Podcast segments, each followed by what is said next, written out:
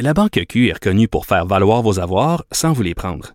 Mais quand vous pensez à votre premier compte bancaire, tu sais, dans le temps à l'école, vous faisiez vos dépôts avec vos scènes dans la petite enveloppe. Hmm, C'était bien beau. Mais avec le temps, ce vieux compte-là vous a coûté des milliers de dollars en frais, puis vous ne faites pas une scène d'intérêt. Avec la Banque Q, vous obtenez des intérêts élevés et aucun frais sur vos services bancaires courants. Autrement dit, ça fait pas mal plus de scènes dans votre enveloppe, ça. Banque Q, faites valoir vos avoirs. Visitez banqueq.ca pour en savoir plus. Cube Radio.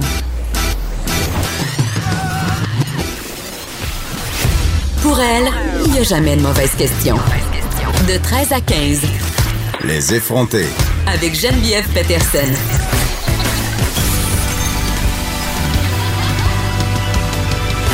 Cube Radio. Salut tout le monde. Jeudi, je sais, on n'a pas le droit de dire jeudi, mais des fois, j'ai envie de le dire parce que je me prive tellement de vin depuis deux semaines. J'étais partie sur une grosse, grosse dérape de vin cet été. Pour vrai, là, ça, c'est à cause de David Quentin, notre collaborateur littéraire, qui est un grand passionné de vin. Et il arrête pas, sérieusement, non-stop, à chaque jour, au moins pour vrai, j'exagère même pas. Je pourrais montrer notre conversation au Messenger en preuve. Au moins deux fois par jour, il m'envoie des suggestions de vin. Et ce sont toutes des suggestions excellentes à moins de 25 Même des fois, c'est 15-16 piastres de vin super bon, de vin souvent en nature. Donc, à cause de lui, je suis tout le temps rendue à SAQ, puis je veux tout le temps essayer des nouveaux vins. Et là, je trouvais... Je trouvais que je buvais trop cet été. Je trouvais qu'à chaque jour, je buvais deux, trois verres de vin. Puis à un je fais, hey, wow, minute, là, je parle tout le temps de banalisation de la consommation, qu'on est rendu dans une culture où on fait un peu la promotion euh, à cause qu'on aime ça dire qu'on est épi- épicurien, qu'on cuisine, euh, qu'on fait la promotion du vin. Je vais, je vais pas tomber là-dedans encore une fois parce que j'ai des petites tendances. Je viens du Saguenay, j'aime ça euh, lever le coude un peu. Donc, euh, je décide de réduire ma consommation de vin. Mais là, tantôt, je me suis levée ce matin. Mais là, ça fait bizarre à dire. Je me suis levée ce matin puis j'avais le goût de boire du vin. Non, non, mais je me suis dit, ah, ce soir, je pense que je vais déboucher une bonne nouvelle, d'où euh, une bonne bouteille, pardon, ce qui est une bonne nouvelle. d'où le jeudi.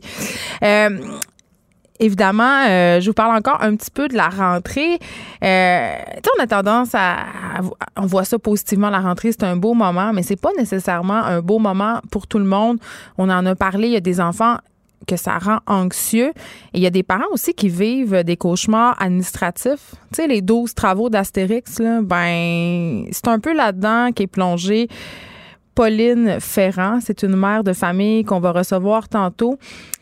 Vous l'avez peut-être vu à LCN, elle a appris moins de 48 heures, OK? Ça veut dire dimanche soir, OK? Avant le premier jour de classe, que l'école de quartier qui devait accueillir ses deux fils, donc ses deux fils qui sont en quatrième et en maternelle, n'avait plus de place pour les enfants. Et là, Pauline, elle avait tout acheté. Là. Elle avait acheté les fournitures scolaires, elle avait reçu toute la paperasse, ses enfants étaient prêts, ils venaient de déménager, elle les avait briefés sur leur changement d'école. Et là, bang, le coup près tombe, pas de place. Incroyable. Incroyable. On traite des enfants comme des numéros.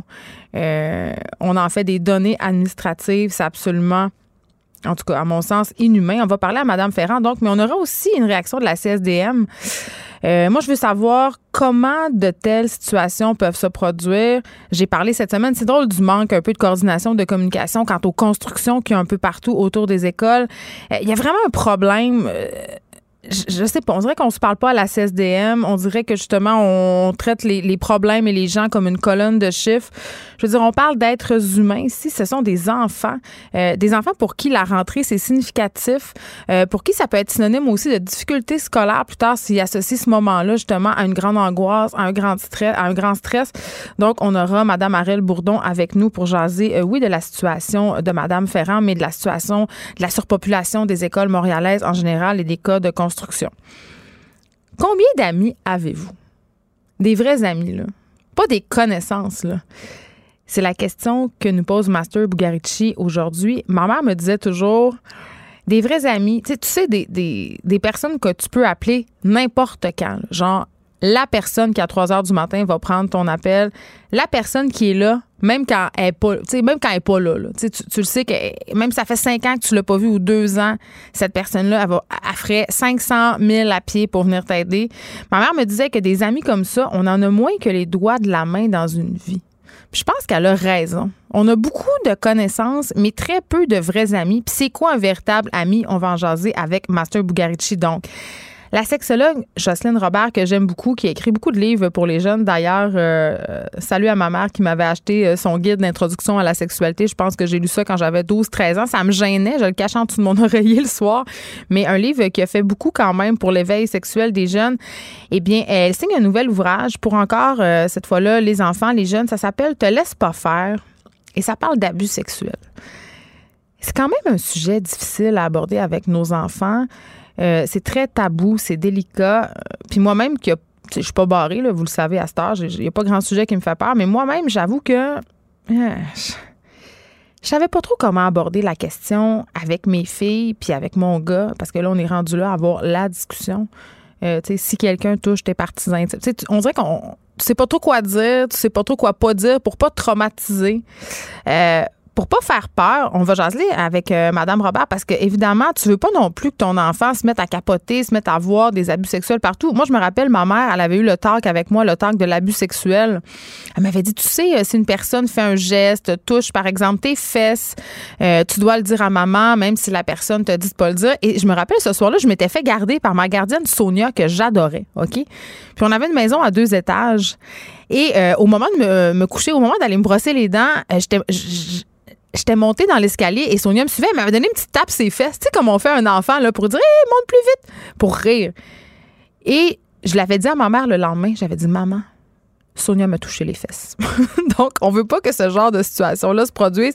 On veut pas que les enfants mélangent tout. Il y a des gestes d'affection euh, entre adultes et enfants qui sont complètement normaux. On veut pas devenir parano parce que je pense qu'on est rendu un peu parano avec ça. Bref, comment on peut parler d'abus sexuels avec nos enfants sans leur faire peur?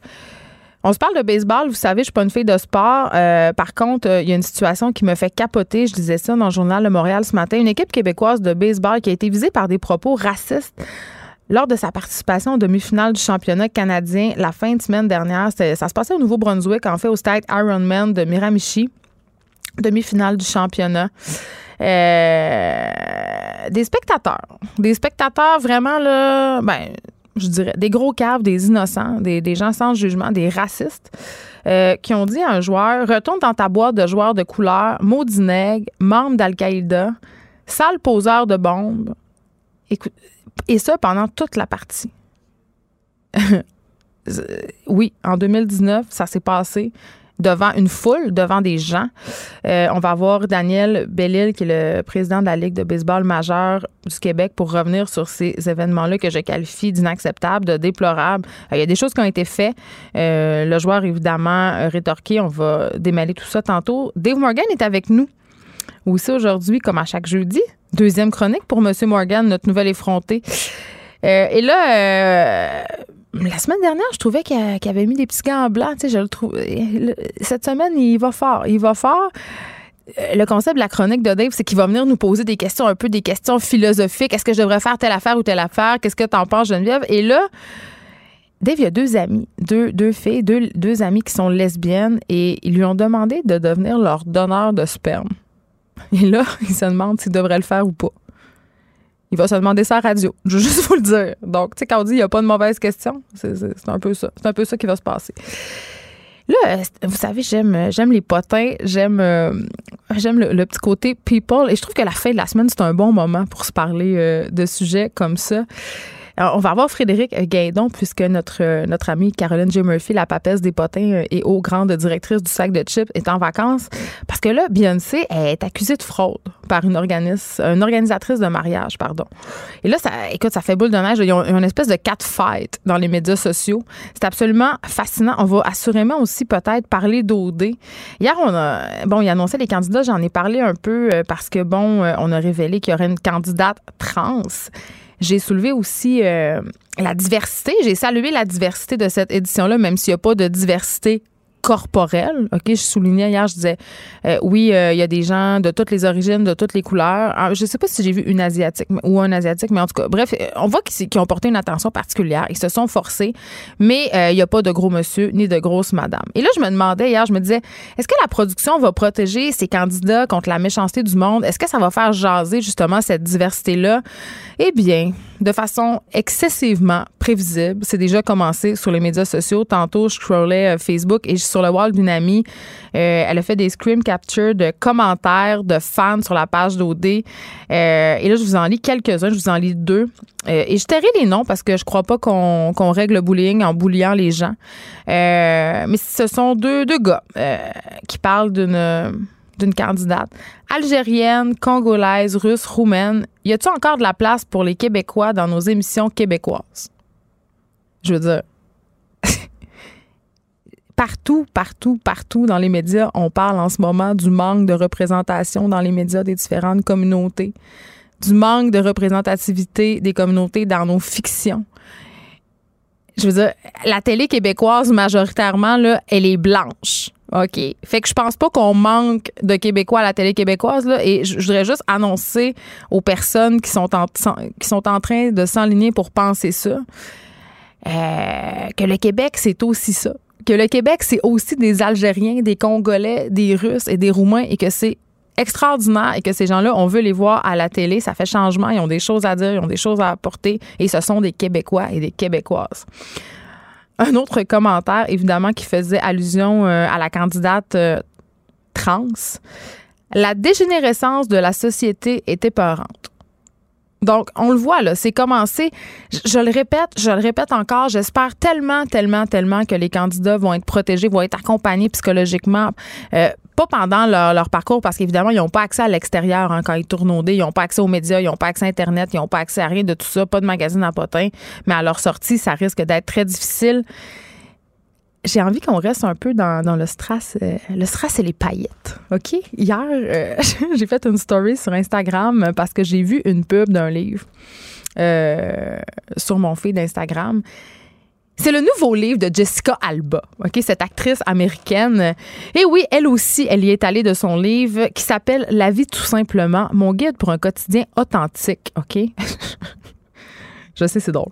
Et en, bas, on, décrit un peu c'est quoi ce livre-là. Info santé, astuces beauté, loisirs créatifs et conseils déco. Évidemment, tout ça accompagné d'une photo de Jessica Alba, absolument resplendissante. C'est sûr a une équipe complète de CCM qui a passé sur elle pendant 5-6 heures. Et là, je me dis, eh, qu'est-ce qu'elle s'est dit, Jessica Alba? Elle s'est dit, hey, je vais merger notre amour pour les livres de recettes, Instagram et Pinterest dans un même livre. Je suis tellement écœurée, là. Je suis tellement écœurée que des vedettes has-been, OK, privilégiées, millionnaires, se transforment en coach de vie puis essaient de me dire comment vivre ma vie de façon simple. C'est parce que, hey, fille, c'est parce que c'est bien certain que c'est facile vivre un quotidien simple et authentique. Quand tu as 3 millions dans ton compte de banque, un entraîneur puis un chef privé, puis que tu passes ton temps à faire des longueurs dans ta piscine infinie, ta maison infinie à Beverly Hills, c'est assez facile. En même temps, je sais même pas si ça habite là, mais vous comprenez le point. C'est sûr que sa vie est plus facile que, que la mère de famille monoparentale de quatre enfants qui punch à l'usine. Ça, c'est clair. Euh, mais, tu sais, on gage combien que Jessica Alba nous sort sa boutique en ligne bientôt? Ah non, oups, elle l'a déjà. J'étais allée voir tantôt, pour vrai, je ne savais pas qu'elle en avait déjà une boutique en ligne. Puis ça s'appelle, euh, c'est une ligne de cosmétiques. Elle fait pas mal de cash avec ça, Jessica. Ça s'appelle Honest Beauty. Elle est vraiment dans l'honnêteté et l'authenticité Jessica. Mais tu sais, la belle affaire parce que on est encore dans justement la marchandisation de l'authenticité. Puis je veux dire, y a-tu quelque chose de plus malhonnête que de vendre une crème en prétendant que ça nous fait rajeunir? Je veux dire, si tu te sens mal en dedans, si tu te sens fake, il n'y a pas un gloss, il n'y a pas une couverture en laine mérinos éthique puis bio puis une recette qui va te faire sentir une meilleure personne. Puis honnêtement, le phénomène des vedettes has qui s'improvisent coach de vie pour réussir à aller têter les dernières pièces de leurs pseudo-fans. Je suis plus capable. Ça épargne pas le Québec. Là. Euh, il y en a plein ici aussi, là, des filles, des vedettes ou pas, là, qui nous bombardent de messages inspirants sur Instagram, qui sont assis sur leur divan de leur maison de Westmount, payés par, ben, la majorité du temps, je trouve ça plate à dire, leur mari ou la petite vie. Oups. Ça, c'était bitch. Euh, hier, Benoît Gagnon annonçait sa rupture avec Jenna Shapiro sur Instagram. Puis j'ai eu la réflexion suivante. Je me disais, est-ce qu'Instagram va signer la reine mort des magazines à potin? Et là, j'ai eu envie d'en parler avec un vieux de la vieille des magazines à potin, Samuel Pradier. Il est avec nous, il est au bout du fil, journaliste chez Eco-Vedette. Bonjour, Samuel Pradier. Bonjour, bonjour. Écoute, euh, bon, je faisais allusion hier, évidemment, à Benoît Gagnon qui a annoncé sa rupture. Il y a, plusieurs vedettes maintenant qui se servent des médias sociaux pour euh, faire leur communiqué de presse, faire leur relation de presse si on veut, et aussi pour partager des moments de leur vie. Je pense entre autres à J-Lo, Beyoncé, Rihanna, toutes très actives sur Instagram. Les vedettes ont plus vraiment besoin des magazines à potins, là. Ben, c'est ce qu'on pourrait croire pour l'instant, en tout cas, qu'ils n'ont plus besoin de nous. Euh, je dirais que c'est vrai que, par exemple, les naissances maintenant euh, passent quasiment toutes par Instagram quand une, une comédienne, une animatrice accouche de son enfant. Pour des, des situations plus délicates comme, comme une rupture, on peut comprendre que c'est plus facile et moins confrontant de, de confier ça à Instagram. Mais je pense qu'on ne s'adresse pas à la même euh, à la même clientèle sur Instagram que dans les magazines. Mais vous dites que ce sont des vieux qui vous lisent? Non, non, j'ai pas dit que c'était forcément des vieux qui nous lisent, mais euh, tout le monde d'abord n'est pas sur Instagram. Euh, puis c'est sûr que nous, on touche une clientèle peut-être plus adulte. Donc les, je vois mal par exemple Guylaine Tremblay annoncer euh, une rupture ou quelque chose sur Instagram, elle va peut-être préférer euh, parler à un média euh, traditionnel, on va dire. Oui, mais c'est ça, parce qu'avant, les vedettes, évidemment, toutes catégories d'âge confondues, là, vous appelaient là, pour vous communiquer leur moment de vie important. Nous appeler ou c'est nous sur les, tapis rouges qui, qui leur posions des questions à savoir qu'est-ce qui se passe dans leur vie. c'est sûr qu'il y a une réflexion à faire aussi, je pense, du côté des vedettes, parce que s'il y a un star system au Québec, c'est un peu grâce au Journal de Montréal, au magazine à, à comme on dit, au magazine artistique.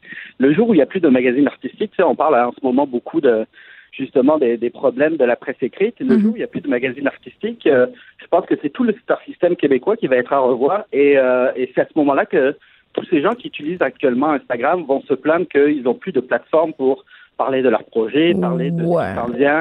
Ben là, M. Pradi, je pense que vous, vous prêchez un peu pour votre paroisse et je le comprends. Je veux dire, mais les vedettes ont vraiment beaucoup, beaucoup, beaucoup de followers sur Instagram. Il y a des vedettes qui deviennent des vedettes à cause d'Instagram. Je pense pas qu'on peut juste balayer du revers de la main euh, l'importance que ce nouveau média-là a parce que c'en est un. Et j'imagine que ça change votre façon de travailler.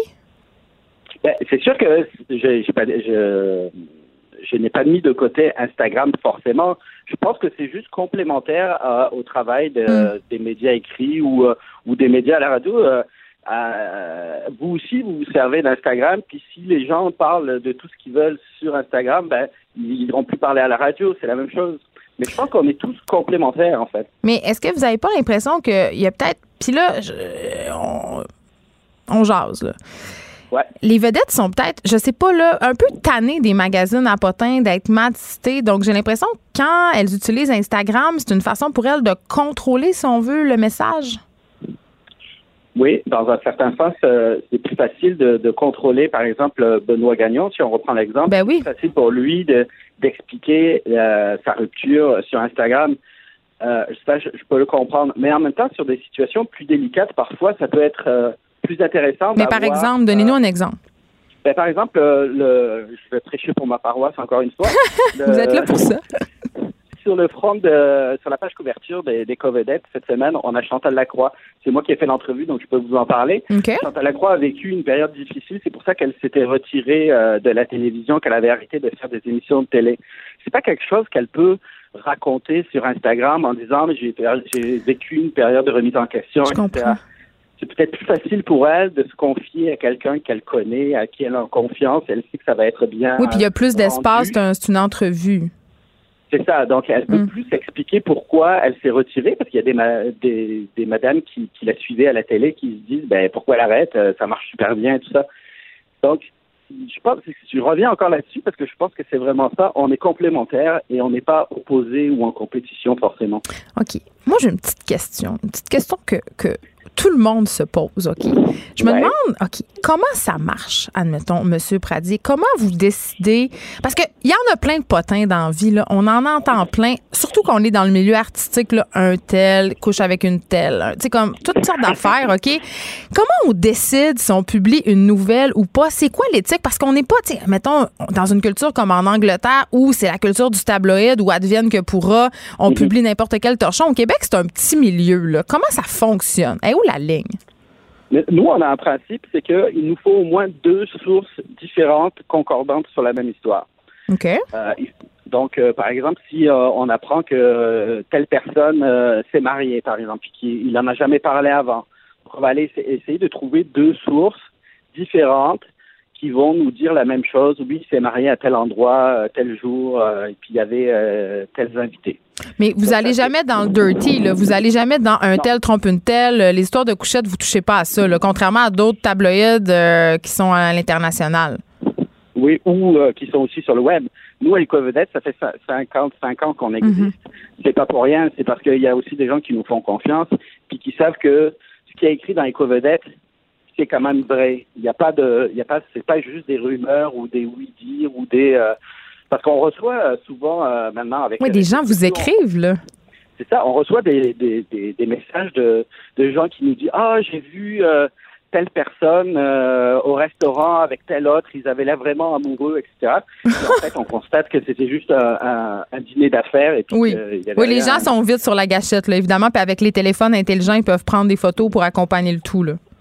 Tout à fait. Puis, comme je vous dis, 55 ans d'éco-vedette, ça veut quand même dire qu'on est sérieux, puis qu'on, on pourrait citer des tas de sites euh, sur euh, québécois sur Internet qui écrivent un peu n'importe quoi, puis bizarrement, qui souvent reprennent des nouvelles qui sont euh, dans nos pages. Puis, euh, bon, justement, pour revenir aux fameux médias sociaux, diriez-vous, Samuel Pradi, que les magazines à et Covedette en fait partie, va avoir un peu besoin de se réinventer dans les prochaines années pour réussir à suivre cette tendance-là? Ben, on le fait déjà. D'ailleurs, Nous, on suit bien sûr euh, les réseaux sociaux. On, on met aussi des nouvelles sur les réseaux sociaux que qu'on arrive à trouver pour euh, justement euh, exister sur euh, sur ce milieu-là, puis montrer aux jeunes que c'est pas parce qu'on a 55 ans qu'on est un vieux magazine qui parle juste de vieux. Euh, on a des pages euh, sur ce qui s'écrit sur le web. Donc, je, je pense qu'on est en train de prendre la la, la voie de, de l'avenir, puis de se, de se renouveler, etc. La façon d'écrire les textes aussi est différente. OK. On, on évolue comme, euh, comme les autres médias, je pense. Merci beaucoup, Samuel Pradi, de nous avoir parlé. Vous êtes journaliste chez Éco Vedette. On s'arrête un instant après la pause. Pauline Ferrand, cette mère qui s'est vue refuser l'accès à son école de quartier 48 heures avant la rentrée. Geneviève Peterson, la seule effrontée qui sait se faire aimer. Jusqu'à 15, vous écoutez Les effrontés. Je suis avec Pauline Ferrand qui a vécu, euh, ben, je vais dire une histoire d'horreur. Pauline, vous l'avez peut-être vu dans les médias, c'est cette mère de deux enfants, elle vit à et qui a dû changer euh, sa progéniture d'école à moins de 48 heures de la rentrée scolaire euh, par manque de place. Pauline Ferrand, racontez-moi qu'est-ce qui s'est passé. Eh bien, en fait, si je reviens un petit peu en arrière dans les événements, euh, au mois de juin, comme on a changé de quartier euh, 2018-2019, au mois de juin, euh, je m'en vais inscrire mes enfants dans la nouvelle école euh, de quartier à Saint-Marc, dans Rosemont-la-Petite-Patrie. Euh, là, on me confirme l'inscription. On me dit que mes enfants sont très heureux à l'école Saint-Marc l'année prochaine. Je reçois la liste des effets scolaires, je reçois tous les- les guides de bienvenue, je les inscris au service de garde, je fais toutes les démarches. Tout l'été, je reçois toutes les communications. Je fais les achats scolaires, euh, évidemment. Et là, lundi, 13h, on m'appelle pour me dire que mon plus grand, qui est en quatrième année, ne pourra pas rentrer à Saint-Marc. Il n'a pas de place et on n'a pas de solution à me proposer. Parce que vous avez deux fils et l'autre s'en allait en maternelle à. Saint-Marc. Là, je veux juste qu'on clarifie Oui. une affaire parce que c'est très, très important. Là, on parle d'enfants qui sont zonés dans le secteur de l'école. Tout à fait. On parle pas d'enfants en libre choix Pas ici. Parce qu'il faut expliquer à nos auditeurs que euh, si un enfant habite un secteur X, son adresse c'est X, il est affilié à une école X. Exactement. Et c'est votre cas, Exactement. votre école, c'est Saint-Marc. Euh, Corrigez-moi si je me trompe, mais dans le cas de la CSDM, je pense qu'on n'a pas le choix d'offrir une place à tous les enfants qui habitent le secteur. Théoriquement, c'est ça la loi. Alors théoriquement, c'est ça la loi et c'est ce qu'ils auraient appliqué jusqu'à mercredi soir. Donc mercredi soir, j'aurais eu une réponse en me disant où on mettait mon plus grand, si c'était à 1, 2, 3, 4 kilomètres, et mon plus jeune dans l'autre école. Donc ça sous-entend deux calendriers scolaires, deux endroits à gérer, euh, des journées pédagogiques différentes. Enfin, c'est une... C'est un casse-tête. On a un rythme effréné de vie, on le sait tous. C'est un casse-tête en plus. Et je les ai changés d'école, justement. Je les, je les ai convaincus de dire c'est l'école de quartier, vous allez avoir des amis dans la ruelle. vous- Ça faisait des mois qu'on préparait ça. Et là, 36 heures avant, on vous re- redistribue toutes les cartes, complètement différemment. Et on vous dit pas de solution avant mercredi soir et la fratrie risque d'être divisée. C'est quoi? C'est parce que les classes, il y a trop de gens, il y a trop d'élèves, la capacité est atteinte? Surpopulation. Alors là, on, lève un gros problème euh, d'organisation, de gestion, d'anticipation, parce que si on m'avait dit fin juin, au mois de juin ou fin juin, début juillet, vous savez, c'est risqué. Il y a peut-être un facteur risque parce que on a tous les élèves, les effectifs sont quasi complets mais je serais passée en mode solution, je serais même pas là ce matin en train de vous parler, tout simplement. Parce que je serais passée en mode solution, j'aurais agi différemment, j'aurais pas eu besoin de mener ce combat d'urgence médiatique. Oui, parce que là, parce que là, vous avez fait le tour des écoles en Bixi pour essayer de trouver une place à vos enfants. Euh, mais j'imagine que quand, euh, parce que vos enfants, je sais pas quand vous leur avez annoncé la, la mauvaise nouvelle, mais j'imagine que ça a dû créer énormément d'anxiété. Vous les avez préparés, vous me l'avez dit. Et la rentrée, c'est stressant. Donc, racheter ça, les enfants devaient être excessivement anxieux, là. Ben, fait, on est obligé de défaire tout le pitch qu'on a fait pour les convaincre pendant des mois. Et mais ce qu'on a choisi de faire avec le papa, c'est que tant qu'on n'avait pas de solution à leur proposer, on n'en parlait pas. On a, donc on, a agi très discrètement euh, comme on a pu, bien sûr, ils sentent qu'il y a quelque chose qui se passe. Euh, il y a quelque chose qui est pas normal. On est tout le temps au téléphone, on est tout le temps en train de bouger à droite, à gauche. Ils devaient rentrer mercredi, ils rentrent jeudi. Hier soir, on, a parlé avec eux, on leur a expliqué ce qui s'est passé. Je leur ai lu le témoignage, la lettre ouverte que j'ai publiée sur les réseaux sociaux. Euh, parce que c'est mon cri du cœur quelque part. Je trouve ça inadmissible et je suis sûre que je ne suis pas la seule à vivre ce genre de situation. Puis est-ce que la direction de l'école Saint-Marc est revenue vers vous? La direction est revenue vers moi euh, avec une, une, solution mercredi soir. Donc la solution, c'était soit euh, de mettre mes enfants à l'école Sainte-Bibiane à côté, mais là, tenez-vous bien. Donc, mon fils. Je dois avouer que c'est l'école de mes enfants et qu'on est déjà aux prises avec un problème de surpopulation et que ma fille est en libre choix à cette école maintenant parce que j'ai déménagé. Donc, votre calvaire, je le vis moi aussi à chaque rentrée. Et c'est ça. Et ce qui, ce qui allait arriver, en fait, c'est que mon plus grand, ça aurait été son école de rattachement dans le système de la CSDM, mais mon plus jeune aurait été en libre choix. Donc, peut-être l'année prochaine éjecter du oui, système de nouveau. Oui, c'est une épée de Damoclès euh, à chaque rentrée. Exactement. Nous, on le fait ce choix-là de, ne pas changer notre fille d'école justement parce qu'elle est en quatrième année aussi pour ne pas la déraciner. Mais effectivement, mais là, on parle, le libre choix, c'est une autre réalité. Là, vous, vous êtes secteur. Moi, c'est ça qui me fait capoter. Euh, et là, euh, vous faites bon, un certain battage médiatique. Évidemment, vous étiez à la télé ce matin, là, vous êtes ici cet après-midi. Il y a eu la lettre ouverte sur Facebook, ça fait jaser c'est plate, mais est-ce que vous pensez que peut-être que la direction de Saint-Marc va, va, revenir sur sa décision? Je, ils ne reviendront pas sur leur décision parce que c'est parti en commission scolaire en réunion hier. Et là? Donc, euh, euh la, la, présidente de la commission scolaire de Montréal a étudié toutes les demandes, les dossiers. Le commissaire scolaire du quartier, c'est plié, c'est réglé. Mais moi, c'est débile. Il gère les gens comme des numéros. Exactement. C'est dans mon témoignage, je dis, on, on est des vulgaires numéros. Quand j'ai appelé l'organisation de la commission scolaire de Montréal, on m'a dit, mais Montréal, c'est une zone urbaine surpeuplée, vous n'êtes pas la seule. Merci. Mais c'est vrai, c'est vrai que vous n'êtes pas la seule parce que euh, bon, moi sur les groupes de parents où je suis, des situations comme ça, il y en a malheureusement à chaque rentrée scolaire. Euh, c'est pas tous les parents justement qui ont votre euh, pugnacité, je dirais, votre esprit combatif pour aller revendiquer, parler haut et fort, dire ça n'a pas de sens. Mais oui, ça arrive souvent. Ça arrive plus souvent qu'on pense. C'est pour ça qu'on vous a invité ici aujourd'hui, c'est pour dénoncer un peu ça, dire, écoutez là, nos enfants sont pas des numéros, c'est des êtres humains, ils sont petits, sont en formation, ils sont en train de développer leur attachement, et là on les déracine. Et là, vos enfants, vous allez devoir aller les porter à leur ancienne école. C'est ça que je comprends. Donc finalement, on a défait le pitch. Et ça, c'est la solution que nous, on a apportée. On s'est dit, mais comment on peut faire pour garder un minimum de stabilité pour les enfants Pas vivre peut-être une troisième école pour mon plus jeune s'il il se fait mettre dehors l'année prochaine parce qu'il serait en libre choix malgré le système chaotique.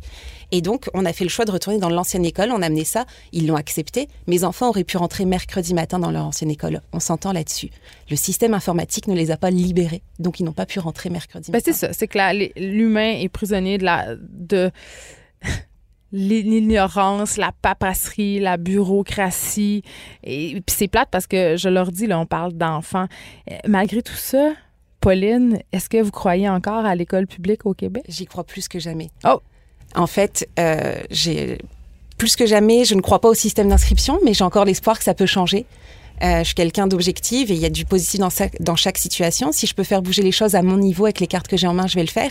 Mais par contre, je trouve qu'une fois que mes enfants sont accueillis dans les écoles, c'est merveilleux. Je serai jamais assez reconnaissante de l'encadrement qu'ils ont, des enseignants, de, de tout le cadre qui est autour d'eux, de tout ce qu'on fait pour eux. Et, et ce qui est assez intéressant dans, finalement dans cette histoire-là, c'est que ça a fait naître en moi quelque chose de beaucoup plus militant et je suis sûre que je n'arrêterai pas mon combat ici. Et là, vos enfants, est-ce que l'année prochaine, vous allez réessayer de les inscrire à Saint-Marc? Mais de toute façon, là, ils sont. Alors, comble de, de, de l'ironie, c'est que mes deux enfants, pour pouvoir aller dans cette école, ils sont les deux en libre choix. Bon, donc encore, on sera un peu Voilà. dans l'inconnu à la rentrée prochaine, mais au moins vous allez pouvoir les préparer à l'avance et les préparer à l'éventualité de. Sauf que le directeur de Saint-Marc me dit Ah, mais si vous les inscrivez au mois de décembre, vu que là, on sait qu'on est dans ce quartier-là, euh, c'est vraiment très rare que ça arrive, qu'on ne puisse pas accueillir les enfants. Mais moi, je m'explique pas comment on peut ne pas avoir de place en quatrième année Ouais. et, et avoir de la place en cinquième année.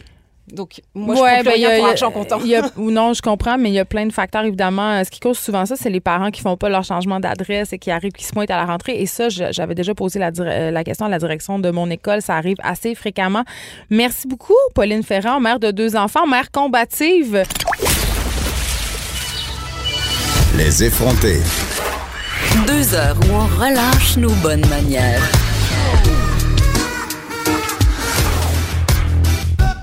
Cube Radio. J'avais envie qu'on parle avec euh, Madame Catherine Ariel Bourdon, évidemment, qui est présidente de la commission scolaire euh, de Montréal. Je voulais qu'on revienne sur euh, le cas qu'on vient d'entendre, en fait, le cas de Pauline Ferrand, cette mère de deux garçons qui s'est vue refuser l'accès à son école de quartier 48 heures avant la rentrée. Bonjour, Madame Ariel Bourdon. Bonjour. Écoutez, je vais être très direct, là. Comment ça se peut que des parents puissent apprendre à 48 heures de la rentrée que l'école de quartier, une école dans laquelle ils sont zonés, c'est pas des enfants en libre choix, là, ils sont secteurs, auront pas de place dans leur classe le mercredi? Ouais, je veux juste vous compreniez que lors de son inscription, euh, l'inscription s'est faite pendant l'été, donc pas plusieurs mois à l'avance. Euh, puis je peux comprendre qu'il y a des gens qui finalement déménagent euh, dans des périodes de plus euh, d'été. Euh, c'est quelque chose qui est courant. Mais lors de son inscription, Madame a signé un formulaire l'informant qu'il se pourrait qu'en raison de la capacité d'accueil, l'école ne puisse pas accepter l'enfant de quatrième année. Donc, Mais- il y avait déjà un enjeu à ce moment-là. Le, le directeur de l'école espérait vivement qu'il y ait des déménagements puis qu'il puisse prendre parce que l'enfant était le prochain là, au niveau des groupes de quatrième année, mais ça n'a pas été le cas. Donc, euh, c'est ça l'en- l'enjeu. Puis je vous dirais que pour 76 000 élèves de la commission scolaire, il y a 25 élèves hier qui ont eu un déplacement d'école. Euh, c'est peu, mais c'est un drame. Je le comprends bien. Et surtout quand ils n'ont pas de solution, parce que ce qui semblait vraiment troubler Madame Ferrand, c'est que le directeur lui a annoncé cette fort mauvaise nouvelle. Elle avait déjà acheté le matériel scolaire, elle avait préparé ses enfants et qu'on n'avait pas vraiment de solution à lui proposer. Là. Ben, la direction, moi, l'information que j'ai, c'est qu'il a im- immédiatement demandé si elle souhaitait qu'on trouve une solution euh, pour que ses deux enfants soient à la même école, euh, ou si, si elle préférait que, son- que celui de maternelle demeure à l'école Saint-Marc. Et puis, l'histoire se termine bien parce que moi, je comprends que les deux enfants vont être à la Menet, là où euh, l'un des deux allait déjà. Ben, l'histoire se termine bien. Elle se termine bien. C'est sûr qu'il n'y a pas mort d'homme, mais ces enfants-là devront s'éloigner de leur domicile alors qu'on leur avait dit euh, qu'il y aurait des amis dans le quartier, que ce seraient les enfants qui fréquenteraient leur ruelle. Donc, on a fait En tout un pitch de vente. On l'a défait. Et ces parents-là, pardon, mais ce matin, le, le matin de l'école, devront se taper 3-4 kilomètres dans le trafic. La construction, je veux dire, je comprends qu'il y a une solution, mais lui c'était pas la solution une autre optimale. école aussi. On lui a proposé une autre école aussi qui est encore plus proche de chez elle à pied, parce qu'évidemment, c'est toujours comment le, les territoires de chaque école sont faits, euh, qui est l'école Sainte-Bibiane. Mais, Qui est en euh, elle- surpopulation, elle aussi. C'est l'école que fréquentent mes enfants. Il y en a des enfants à chaque ben, année qui se a- voient refuser l'accès à cette école-là, on Mme lui a Ariel Bourdon. proposé on lui a proposé cette école-là, puis elle préférait euh, rester à la Menet, puis c'est très correct parce que son enfant plus vieux avait fréquenté la Menet. Mais il faut juste comprendre, puis si vous connaissez ce quartier-là, vous comprenez aussi que l'école Saint-Marc est une école très convoitée, une école qui est en surpopulation depuis longtemps et euh, qui prend les élèves de son secteur, dont cette dame-là, mais où l'inscription pendant l'été, avec un formulaire qui indique qu'il y aura des enjeux puis qui a été signé par la mère. Moi, je veux bien porter l'odieux, mais c'est c'est euh, je veux bien que la commission scolaire porte l'odieux de ça parce que je le prendrai pas personnellement. Vous comprenez que euh, c'est la direction d'école qui tente le plus possible de faire en sorte qu'on puisse avoir euh, tous les élèves d'un quartier dans, dans les classes, mais c'était pas possible dans le cas d'un de ces enfants-là. Donc, il y a beaucoup de solutions qui ont été euh, vues avec la mère. Et puis, euh, en même temps, ben, je, je comprends qu'elle qu'elle est à trois kilomètres au lieu d'être à, à proximité, mais en même temps, son enfant a déjà fréquenté cette école-là, donc il est déjà connu, il a des petits amis, Et vous comprenez que la rentrée, c'est un moment qui est fort anxiogène. Tout le monde est stressé, donc ça rajoute une couche. Et là, euh, moi, je, me posais la question, puis je n'ai pas la réponse, puis je suis contente de vous avoir pour que vous puissiez faire la lumière là-dessus. Moi, je pensais que quand on habitait un quartier, OK, à Montréal, et qu'on était localisé, parce que j'essaie d'expliquer aux auditeurs tantôt, je, disais, quand tu as X adresse, ton école de quartier, elle est affiliée à X adresse. Donc, tu as une école qui est dans ton secteur. Et moi, je croyais que quand on était zoné dans le bon secteur, on était assuré d'avoir une place dans cette école-là. Mais là, je réalise que c'est pas le cas pour bien des parents. Le 28 parents. fort longtemps, je vous dirais. Au départ, c'est hmm. apparu plus dans l'ouest de la ville, dans Côte-des-Neiges puis Notre-Dame-de-Grâce. Donc, ou même des enfants qui euh, résidaient sur le territoire de l'école devaient être déplacés. Donc, dans notre politique d'admission, qu'on appelle, on a fait plein de réorganisations pour essayer le plus possible de faire en sorte euh, que euh, les enfants du quartier puissent rester dans leur école de quartier. Mais la réalité, c'est qu'il y a un nombre de locaux limite, puis qu'il y a un nombre d'enfants limite par classe, puis qu'on peut aller en dépassement d'élèves par classe quand ce sont tous des élèves du quartier, mais c'est les profs aussi qui se ramassent avec c'est ça. Il y a un maximum des maximums. Et, là, dans ce cas et là, ce que je comprends, on pouvait pas. Je comprends que Montréal est en surpopulation. Je pense que c'est très clair. Est-ce que la pénurie de professeurs et d'éducatrices qu'on connaît en ce moment, c'est dû à cette surpopulation-là? Parce que, écoutez, là, ce matin encore, la CSDM refusait de dire combien de classes du primaire n'avaient pas encore de titulaires. On n'a pas refusé de dire. J'ai toujours dit dans toutes les entrevues que pendant l'été, avant les vacances et tout ça, on parlait d'une centaine de places. Puis ce matin, je peux vous le dire, cet après-midi, Scoop. Donc, on a eu le décompte. Puis c'est 104 postes qui sont à l'affichage euh, la semaine prochaine. Ils seront comblés par des gens compétents, ces postes-là. Ben, c'est notre souhait. Vous comprenez qu'on travaille fort pour avoir des gens qui ont des baccalauréats en enseignement, puis que la suppléance, on le réserve pour des gens qui sont non légalement qualifiés. D'ailleurs, ce matin, j'ai pu croiser des conseillers pédagogiques qui vont justement donner la formation aux enseignants qui ont un bac ou une maîtrise dans une autre euh, discipline. Madame Ariel Bourdon, un autre truc dont je, voudrais jaser avec vous, c'est l'état, la construction autour des écoles. OK? Euh, mes enfants, pour plein de raisons, fréquentent trois écoles à cette rentrée scolaire-ci. Et dans les trois écoles, sans exception, il y a des chantiers à l'intérieur des écoles, sur le terrain des écoles et autour des écoles. Et là, je me disais hier, à ce même micro, je disais, est-ce qu'il y a des gens qui se parlent? Parce que moi, je voyais des petits-enfants avec leurs parents complètement perdus, euh, emprunter des chemins non balisés avec des bulldozers, des dix roues, des trocs de terre, comprends-tu?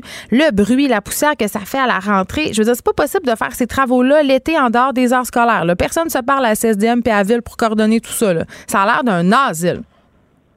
Ben, je dirais la première chose, c'est qu'à la CSDM, à l'intérieur de nos projets, oui, on se parle. Euh, donc, on travaille le, le, le, plus possible les sept, mais on a juste sept semaines l'été. Hein. C'est ça l'enjeu. Il y a deux semaines de la construction, puis il reste. Mais les travaux de voirie, là, je veux dire, jamais je croirais qu'ils peuvent pas rénover d'autres. la ville. Donc là, vous parlez de la ville. Fait que oui, on parle à la ville. D'ailleurs, on a fait le tour de tous les arrondissements parce qu'il y avait des secteurs. Puis je vous dirais que dans Rosemont, c'était encore plus préoccupant. Puis j'ai moi-même parlé au maire d'arrondissement, M. Croteau. Trois sur trois. Euh, et, et, et, et, un des enjeux, c'est qu'il y avait beaucoup de travaux en lien avec les fameux trottoirs là, qui, qui font les comme saillies de trottoirs. Bon, c'est ça, les saillies de trottoirs. J'essaie de trouver le bon mot parce que je sais pas, c'est pas trop dans mon domaine. Moi, je suis plus dans l'éducation. Mais bref, euh, c'est super beau là, mais ça prend plusieurs semaines de travaux puis c'est complexe sur nos corridors scolaires. Puis à quoi ça sert euh, ça, ces fameux saillies de trottoirs là On le sait pas encore. Ben, c'est quand même utile, je vous dirais aussi par rapport à la circulation des voitures, puis euh, euh, lorsque les voitures tournent, puis euh, au niveau aussi de, la grandeur du trottoir pour les poussettes, etc. Mais bref, je veux pas trop être dans, dans ce sujet-là parce que c'est pas moi qui gère ça. Mais, en même temps, ça se passe autour de vos écoles, Madame Ariel Bourdon. Vous êtes consciente qu'il y a des enfants le matin qui vivent des situations où ils sont mis en danger. Je l'ai vu de mes yeux. Là. Oui, ben écoutez, on a même euh, déposé un mémoire l'année passée euh, sur la question du déneigement puis des travaux autour de nos écoles à la ville de Montréal pour faire en sorte que euh, il, ne fassent pas ça pendant les entrées et les sorties d'école. Il y a comme une base là. Ben, ils n'ont pas l'air de la comprendre bien bien parce que ça a commencé cette semaine les, les chantiers autour des écoles de mes enfants. Euh, je comprends. Puis pourtant, ça a été vraiment mentionné, y compris euh, à l'arrondissement Rosemont, de dire, écoutez, euh, les travaux qui sont faits, ça a des impacts dans le corridor scolaire où marchent nos enfants. Puis soyez prudents. On avait même indiqué un certain nombre d'écoles parce que les directions ont communiqué avec ces chargés de projet-là. Je pense aux petits qui Nous, marchent on a le contrôle pour ne pas avoir de, de travaux pendant les, les, entrées et les sorties de nos propres entrepreneurs. Mm. On demande à la ville la même chose. Euh, est-ce que le message se rend? Est-ce que les entrepreneurs embauchés par la ville? Parce que là, là je vous passe les détails des aléas qu'on doit vivre parce qu'il y a des contrats qui sont donnés par l'arrondissement, d'autres contrats qui sont donnés par la ville. Non, c'est les 12 travaux d'Astérix, je l'ai dit tantôt. Mais je vous dirais que oui, il y a des représentations qui sont faites euh, de, auprès de tous les arrondissements où il y a des travaux euh, de voirie. Puis je sais que c'est difficile. Moi-même sur ma rue, j'ai passé un mois cet été avec des travaux de. J'avais du plomb dans les la tuyauterie de la ville. C'est pas simple quand ils viennent refaire ça sur une rue là. Euh, mais donc effectivement on, préférait qu'ils priorisent, disons, au printemps ou pendant l'été ces travaux-là pour pas se retrouver à la rentrée. Il faudrait que les écoles soient priorisées pour être faites le plus tôt possible au printemps. Oui, parce que je voyais toutes sortes de chantiers cet été qui n'étaient pas aux abords des écoles. Il me semble qu'il y aurait eu moyen d'inverser. En tout cas, je dis ça, je dis rien. Merci, Madame Catherine Arel Bourdon, de nous avoir parlé, d'avoir fait la lueur sur ces deux, deux dossiers qui suscitent la grogne chez bien des parents. Madame Arel Bourdon, présidente de la Commission scolaire de Montréal. Écrivaine. Blogueuse. Scénariste et animatrice. Geneviève Peterson. La Wonder Woman de Cube Radio. Avez-vous ça, vous autres, euh, Master Bugarici, à Valleyfield, des problèmes autour de vos écoles? Ben, l'école de mes enfants, ils ont, recommencé à tout faire la brique extérieure à, la, à partir de la mi-août. C'est fort brillant. Ouais, c'est fort brillant. Je me dis, puis je comprends, là, j'ai l'air de taper sur le même clou depuis le début de la semaine, mais hier, je me disais, Colin, tu sais, comment ça se fait? Je comprends qu'il y a des travaux, tu sais, tu le sais, tu en as déjà fait de la construction, mhm. là, tu viens de ce milieu-là. Des travaux pour plein de raisons, là, des raisons de soumission. Elle a dit, Mme Catherine Arel-Bourdon, euh, on découvre des choses aussi pendant qu'on fait de la construction. Donc, ça peut, ça, peut. Mais tu sais. Il y a de la bureaucratie là-dedans, ben, puis il y a beaucoup de temps qui se perdent avec des réunions qui servent absolument à rien à décider qui, va décider quoi. Puis? Juste à l'école euh, de mes enfants, ça a pris deux ans avant qu'on fasse la reconstruction. On est fait partie des chanceux, là, des écoles euh, avec un indice de désétude euh, très élevé. Veux-tu plus drôle que ça? L'an passé, à l'école de mes enfants, ils ont refait une partie du gazon pour le terrain de soccer. ils l'ont fait à la fin à août. Puis les enfants ont pas pu piler sur le terrain de gazon avant la fin octobre. Ben, il était trop tard. Ben, c'est ridicule. Puis tu sais, je veux pas tirer la couverte de mon bar, mais à l'école de mes enfants, il n'y a pas de cours de récréation pour plein d'enfants jusqu'à mi-septembre. En tout cas, fait quand on sait que nos jeunes ont de la misère à bouger, que les, les enjeux c'est un problème de santé publique. en tout cas, slow cap tout le monde. Master, maintenant, tu fais partie euh, des illustres panélistes euh, d'une émission que j'aime beaucoup, Les Têtes enflées. Ça se passe tous les jours euh, de 5 à 18, de 17 à 18 heures avec Vincent Dessoureau, Richard Martineau et Vanessa Destiné. Comment tu trouves ça, faire de la radio tous les jours? Je me pince à tous les jours que je m'en viens dans ma voiture pour me rendre. Mais moins que quand tu viens me voir pour faire ta chronique du jeudi. C'est différent. Ah! C'est différent. Avec toi, c'est une petite vite, en fait. le soir, on a le temps de s'asseoir comme il faut puis de faire ça. C'est vraiment, c'est, comment je dirais, c'est presque indécent faire ça, tellement c'est le fun. Et euh, aujourd'hui, tu nous parles d'amitié. C'est quoi les, un vrai ami? Les, euh, parce qu'on il me semble que, ah, surtout dans notre milieu, hein, on a beaucoup, beaucoup de connaissances, mais très peu d'amis. puis en fait, tu sais, j'avais donné un titre à mon affaire, puis c'était T'as combien d'amis, toi? Mais en fait, c'est la variété. Et moi, quand je sonne, ça m'angoisse parce que ce n'est pas tant. Je pas tant. Ouais, mais en fait, si tu te mets à, faire une colonne de les sortes d'amis que toi, tu vas t'apercevoir vite que t'en as. La semaine passée, Jen. Toi, t'es quelle sorte d'amis pour moi? On va, y arriver. Ah! Je vais y arriver. Je vais y arriver. Je vais essayer d'être poétique pour que tu puisses m'écouter bien comme il faut. Mais tu Moi, sais je quoi? veux tout de suite savoir. la, la, semaine passée, tu n'étais pas ici. Puis, puis, euh, puis je vais revenir vite, vite, vite là-dessus. Mais euh, tu as sorti ton film.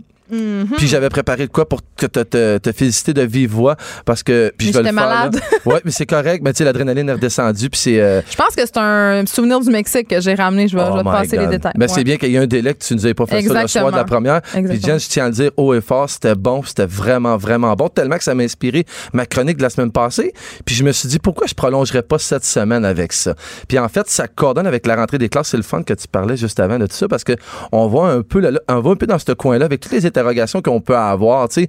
Puis, en gros, je, je, je me fie ma, je me fie à ma fille, en fait, qu'une grosse interrogation. Mes deux gars sont plus. euh, est rendue à quel âge, ta fille? Là? elle a 10 ans. Ou là, c'est l'âge des amitiés. Là, c'est l'âge où ça se complexifie. Elle, elle me dit, alors je sais pas, là, depuis deux, trois semaines, ils vont être encore là. Oui, ils, ils se sont-ils ennuyés de moi, tu penses? Parce que c'est ses amis qu'elle a pas vus durant l'été, tu sais. Puis elle me dit, est-ce qu'on va être encore des amis?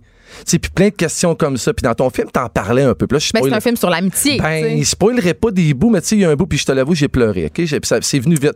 La fin, là, quand la fille, puis je nommerai pas nom, quand la fille elle rentre dans le métro, puis là, sa chum, elle joue de la guitare. Puis, moi, ça m'a pogné direct au cœur, parce que c'est vrai. Puis c'est important l'amitié, euh, d'autant plus à l'adolescence, puis quand on est jeune adulte, parce que ça remplace quelque part la famille, parce que t'es un peu en réaction des fois. Là. Mais en fait, les vrais amis, ils restent. Puis c'est ça que j'ai Ouais. senti rendu là. Puis c'est ce que j'ai. Mais puis inquiète-toi pas, j'en ai des vieux chums. Là. J'ai pas juste des, j'ai pas juste des connaissances. J'ai des vieux chums. Tu sais, les vieux chums qui savent tout sur nous. Les, les vieux chums que en fait, je peux pas leur mentir parce qu'ils en savent beaucoup trop sur mon Tu passé. restes ami avec, même si tu changes. Tu sais, tout le monde est rendu bien différent, mais tout le Mhm. Monde reste ami. Mais c'est ces amis-là qui nous acceptent pour qui on est. Dans, Ouais. dans mon cas, c'est ces amis-là qui ont une fierté, évidemment. Dans, dans, ma- dans mon cas, j'ai eu un changement de vie. C'est des amis qui sont très contents des changements. C'est des, amis qui s'informent de ce qui se passe avec moi puis qui sont heureux pour moi. Mais c'est aussi des amis que je me permets de négliger. Puis je le dis avec un... Parce Non, que parce qu'ils sont toujours là. Et voilà, c'est les amis qu'on va voir peut-être. Tu sais, des fois, je vais passer un six mois sans les parler, sans leur parler, sans, leur- sans les appeler, sans même leur texter. Mais c'est ces amis-là que quand je les texte puis qu'on se voit, on se parle comme des vieux. Là, on est rendu là, on se parle des vieux de nos vieilles affaires qu'on a faites. Puis on est donc content qu'il y a 30 ans, on lançait des balles de neige chez Auto. C'est ces amis-là qui sont contents quand on évolue. Fait que c'est important qu'on en prenne soin. Puis en vérité, tu on change pas. On reste pareil. On pense qu'on change, mais en tout cas, moi, je vous aime, les boys. Mais on Puis là- évolue. Puis là, ils m'écoutent en plus, mes amis. Fait que, ils, ils savent, mais je les aime. Mais j'ai aussi des amis cool. Puis mes amis cool, je les appelle, c'est mes amis qu'on croise les, sur les tapis rouges, dans les bars. C'est les amis qu'on s'est fait à travers les médias sociaux. C'est ceux qu'on texte pas vraiment, mais vas-y, ouais. Tu sais quoi? Mhm. Euh, mon beau-père, euh, Roger, on le salue, me dit quelque chose de. Mon, mon beau-père, c'est comme le Paolo Coelho des pauvres. qu'imaginez, là, il me dit tout le temps des affaires vraiment pour me, faire- me faire réfléchir. Puis, fois, on parlait des relations, puis tu sais, la vie, c'est long, puis on change. Puis il me disait La vie, c'est comme un train. Des fois, il y a du monde qui embarque, puis des fois, il y a du monde qui débarque. Très vrai. Puis ça, là, ça m'est resté dans la tête. Puis je me dis, la- les vrais amis, c'est les gens qui débarquent jamais, mais des connaissances qui embarquent puis qui débarquent, il y en a plein selon ton parcours professionnel, Voilà. selon ce qui se passe dans ta vie. Puis c'est ça que tu dis, tes amis de tapis rouge, tes amis que tu rencontres, euh, je sais pas moi, parce que tu vas dans tel resto, parce que tout d'un coup, tu as cette job-là, Mhm. ben, ce sont ce type de personnes-là, mais en même temps, ça fait pas de cette amitié-là quelque chose de moins vrai. Absolument, c'est différent. Puis en fait, c'est des gens qui nous forment à leur façon différemment de toutes les autres. Fait que on a à, on a à en avoir, on a à en apprendre de tout le monde. Parce que j'ai aussi des amis techniques. Je les appelle mes amis Ça veut techniques. dire quoi? Mais mes amis techniques, c'est mes amis, ceux que, ceux que j'ai sur, souvent sur mon Messenger. C'est euh, des gens que je vais texter parce que j'ai besoin d'un dessin graphique pour un de mes, mes imprimés sur mes vêtements. Mais moi, je prends tout à cœur. Je fais tout avec le fond de mon cœur. Fait que ces gens-là deviennent des amis pour vrai, mais on se parle jamais. On se texte pas. Puis quand j'écris, j'arrive direct au but. Puis j'ai pas vraiment, je veux, je veux pas vraiment savoir. besoin com- de ça. Je veux pas vraiment savoir comment il va. Mais tu sais quoi, c'est des amis qui chialent jamais. C'est des amis qui exécutent. Qu'est-ce que- de- de- ça pourquoi on se parle? Ah. Puis c'est quand même important. Puis c'est précieux des amis comme ça qui chialent pas. J'aime ça que tu dises ça, des amis euh, qui sont pas d'entretien. Moi, j'appelle ça. Ben, exact. Parce que euh, C'est tellement ça. moi, un enjeu que j'ai souvent eu, puis là, je vais faire mon coming out. J'en ai fait plusieurs à cette émission-là, mais j'en fais un que je trouve important. J'ai plus de facilité à être amie avec des gars qu'avec des filles. Mm-hmm. Puis c'est pas nécessairement pour les raisons qu'on aurait tendance à penser, du genre, ah, Jen, euh, tu sais, c'est une fille de partie, comme one of the boys. Non, non. C'est parce que l'amitié féminine, c'est high maintenance. Tu sais Puis je quoi? m'inclus Ouais. là-dedans. Tu sais, Ouais, mettons, ouais, ouais. moi, je me suis chicanée avec combien d'amis de filles parce qu'ils trouvent que je donne pas assez de nouvelles. Que genre, euh, depuis que j'ai des enfants, on va plus assez souper à souvent. Tu sais, comme, hey man, un chum à entretenir, j'en ai un, une mère qu'il faut que j'appelle le dimanche, j'en ai une. Là, s'il faut que je t'appelle quatre fois par semaine pour savoir comment tu vas, pour que tu aies l'impression que tu existes, ça sera pas possible, nous deux. J'ai toujours dit que mes humains préférés étaient ceux, ceux qui avaient le plus bel équilibre entre leur estrogène et leur testostérone. je l'ai toujours dit, puis je le tiens encore. Puis c'est peut-être une des raisons, peut-être pas nécessairement que ça, mais une des raisons pour qu'on s'entend si bien.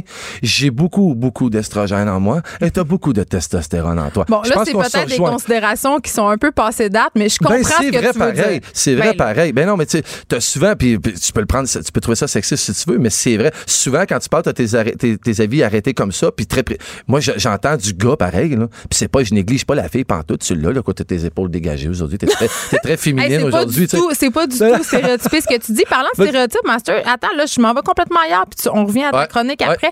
J'ai reçu ton infolette tantôt, euh, parce qu'évidemment, je abonnée à ton infolette. Fais-moi rire.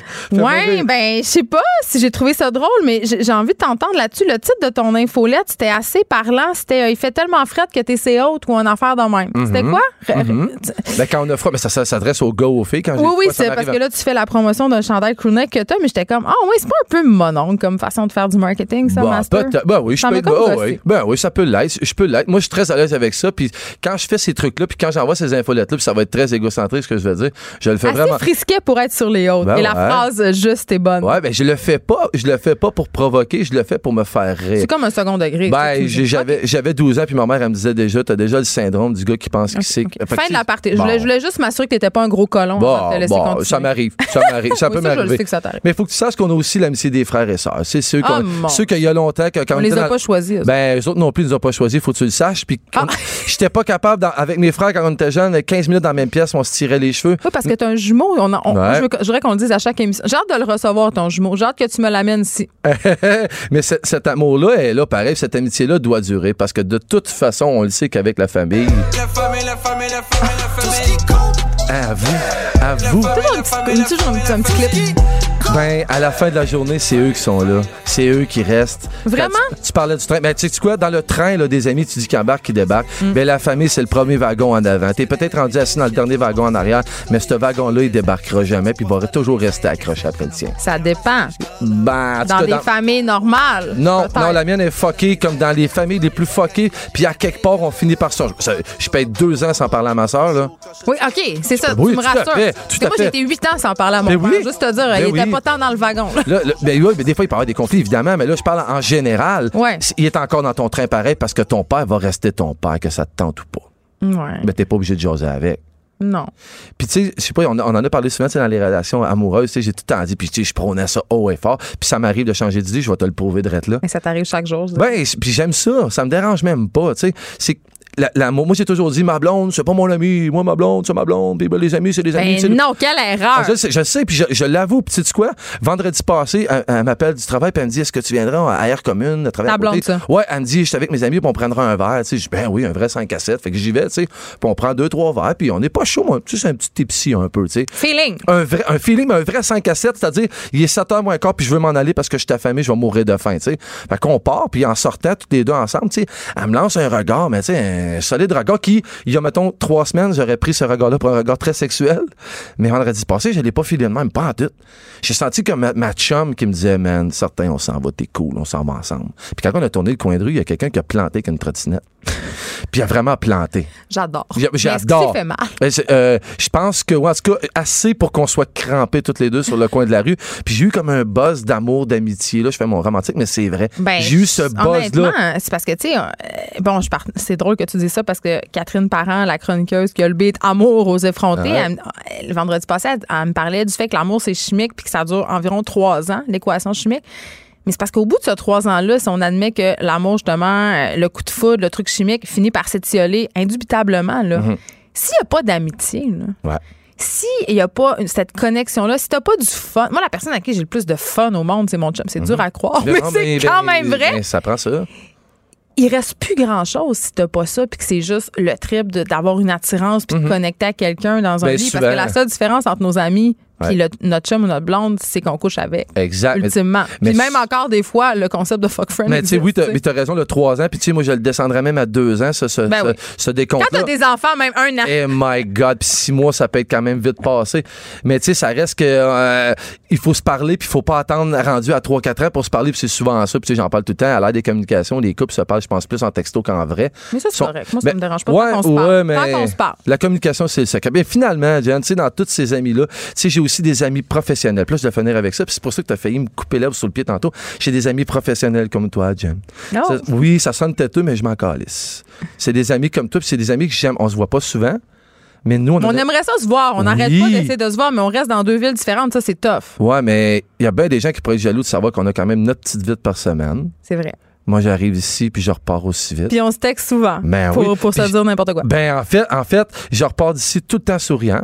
Puis c'est en partie grâce à toi, parce que t'es gentille, parce qu'on entretient... ce- Mais c'est vrai, c'est la vérité. C'est comme ça. Puis si on se voit pas, puis on pourrait s'en foutre. Je pourrais arriver ici, débarquer, faire mon affaire, puis m'en aller. Mais on est, moi, je suis pas comme ça, puis je pense que t'es pas comme ça.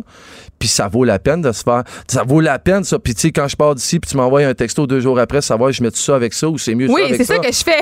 Ouais, mais tu Tu sais quoi? Tu sais quoi? Jeff? Ben ouais, puis moi, je t'envoie un email, dis excuse, j'ai poursu ma VIP pass pour ton lancement, je peux-tu l'avoir? Hey, L'autre fois, il m'a, il m'a fait me gosser une ceinture dans un vieux T-shirt. C'était très beau, mais à distance, il m'expliquait comment faire parce que j'avais envoyé un outfit, mais il me dirait ça, ça serait plus beau qu'une ceinture. J'en mais, ai pas. Mais je veux que tu le saches, Jen, ça me touche, puis ça me fait plaisir, puis j'aime ça, puis on développe une genre de relation différente de toutes les autres. C'est ma relation Devant public. de- exactement, c'est encore, c'est encore mieux comme ça. Mais, en, ça. mais en terminant, ce qui est important aujourd'hui pour moi, c'est que c'est pour ma fille. Tous ces questionnements-là qu'elle a sur l'amitié, je faisais ça pour elle aujourd'hui. Puis je dis à ma fille aujourd'hui, stresse pas avec ça.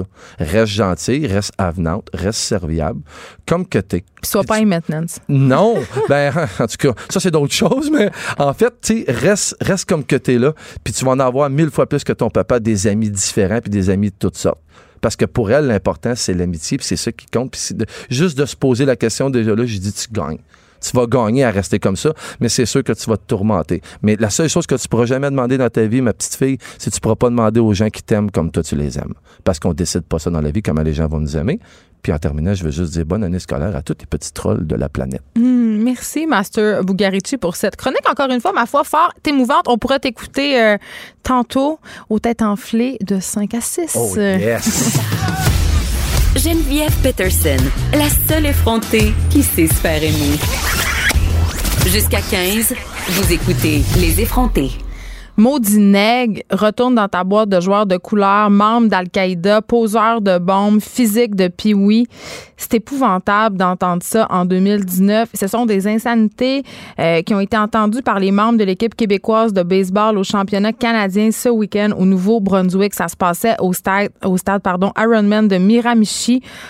On parle de cette situation euh, délicate et dégoûtante, disons-le, avec Daniel euh, Bellil, président de la Ligue de baseball majeure du Québec. Bonjour, Monsieur Bellil. Bonjour, madame. Écoutez, moi, quand j'ai lu ça, j'étais j'étais estomaquée. Là. Je me disais, en 2019, que des- de tels propos racistes puissent se tenir dans des stades de baseball, pour moi, ça dépasse l'entendement. Ouais, c'est pour ça un peu qu'on a voulu euh, décrier la chose euh, parce que nous, euh, comme je l'ai mentionné euh, dans le dans le texte, mon relationniste euh, l'a mentionné, nous au niveau du Québec, dans nos euh, neuf stades, on a une politique contre ça justement. Euh, c'est il y a un message enregistré qui joue avant chaque match. Si ça se produit, les gens peuvent être expulsés sur le champ, dépendamment de l'acte et des propos. La sécurité, on n'y est pas avec ça. On peut arrêter un match tant que les gars sont pas sortis. Appeler à la police à la limite. Hmm. Là, là-bas, on a fait face à ça, puis s'est rien passé. Ben là, vous faites allusion au texte, euh, évidemment, publié dans le Journal de Montréal. Et là, je lisais justement euh, que, bon, ça s'est passé devant des spectateurs, cette histoire-là. Et là, évidemment, les gens en avaient assez. Donc, on a délégué quelqu'un pour aller dire euh, aux trois hommes, je crois qu'il est question de trois hommes dans la trentaine ici, qui insultaient les joueurs. Et ils ont envoyé cette personne-là pour leur dire d'arrêter. Mais ils ont continué prétextant qu'ils avaient payé leur billet. Oui, ben, ce qu'on m'a répondu, moi, parce que j'ai intervenu la première fois, Hmm. euh, j'ai été leur essayer de leur entendre, faire entendre raison. Ben bon, euh, j'ai une fin de non-recevoir. Euh, je vous le dis de façon polie, là. Je vous dirai pas les mots que j'ai eus. Puis Vous êtes fait envoyer ben, je- promener. Ouais, promener, puis euh, je suis à réciter, je pense que euh, ça en aurait pris physiquement à moi, là. Oui, Euh, je- Mais une- par rapport à ça, j'ai une, question, Monsieur Bellil. Je me dis, est-ce que le fait qu'on peut on peut qu'on puisse consommer de l'alcool dans les stades, ça joue là-dedans? Parce que je pense notamment à la situation en France où dans certains stades de soccer, on a interdit justement la consommation d'alcool parce que ça dégénérait là. Ben, c'est sûr que si on n'a pas de contrôle, ça n'a pas de sens. C'est ce que je blâme aussi dans ce dossier-là, c'est que ces gens-là, ils étaient là à une heure pour notre match. euh, à, la fin du deuxième match, à 7 heures autour de bon, 7 heures moins quart, je vous dirais, il était encore là. Euh, Ça veut dire qu'ils buvaient depuis le début de la journée sans arrêt, puis on continuait à les servir. là. Ben, de, moi, de- de servir de la boisson, c'est une chose, mais de ne pas contrôler les quantités, ce qui n'est pas facile toujours, mais on peut voir quand quelqu'un est en état d'ébriété. là. Ben, moi, je pense que c'est ça le nerf de la guerre. Euh, là, je parle du stade de baseball, mais des situations comme ça, déplorables, où des gens euh, se comportent de façon totalement inacceptable, euh, il y en a aussi dans les, dans les arénas de hockey. Puis souvent, justement, c'est dû à la consommation d'alcool. Mais là, je veux qu'on se parle de Fernando Fernandez. C'était le joueur visé par les insultes. Il a réagi, lui. Bon, ben, lui, Fernando, je le répète toujours, c'est un professionnel, c'est un chic type. Là. Lui, il n'a vu d'autres. C'est le gars repêché par les Phillies de Philadelphie. Euh, il a joué du haut calibre partout aux États-Unis. Donc, lui, ça n'a pas changé son match euh, en tant que tel. Là. Je veux dire, c'est pas à cause de ça qu'on a perdu le match 1. Il a très, très bien lancé. Hmm. Puis sa façon de réagir, lui, ben, c'est des cons. c'est des cons. Mais ça affecte pas du tout sa performance. Oh non, ben non, parce qu'à un moment donné, je pense que ça choque plus l'en- l'entourage puis euh, Ouais, certains joueurs qui sont plus sensibles. Lui, il est dans sa game, là. Je veux dire, comme je vous dis, il- on est habitué d'évoluer devant beaucoup de personnes. Hein.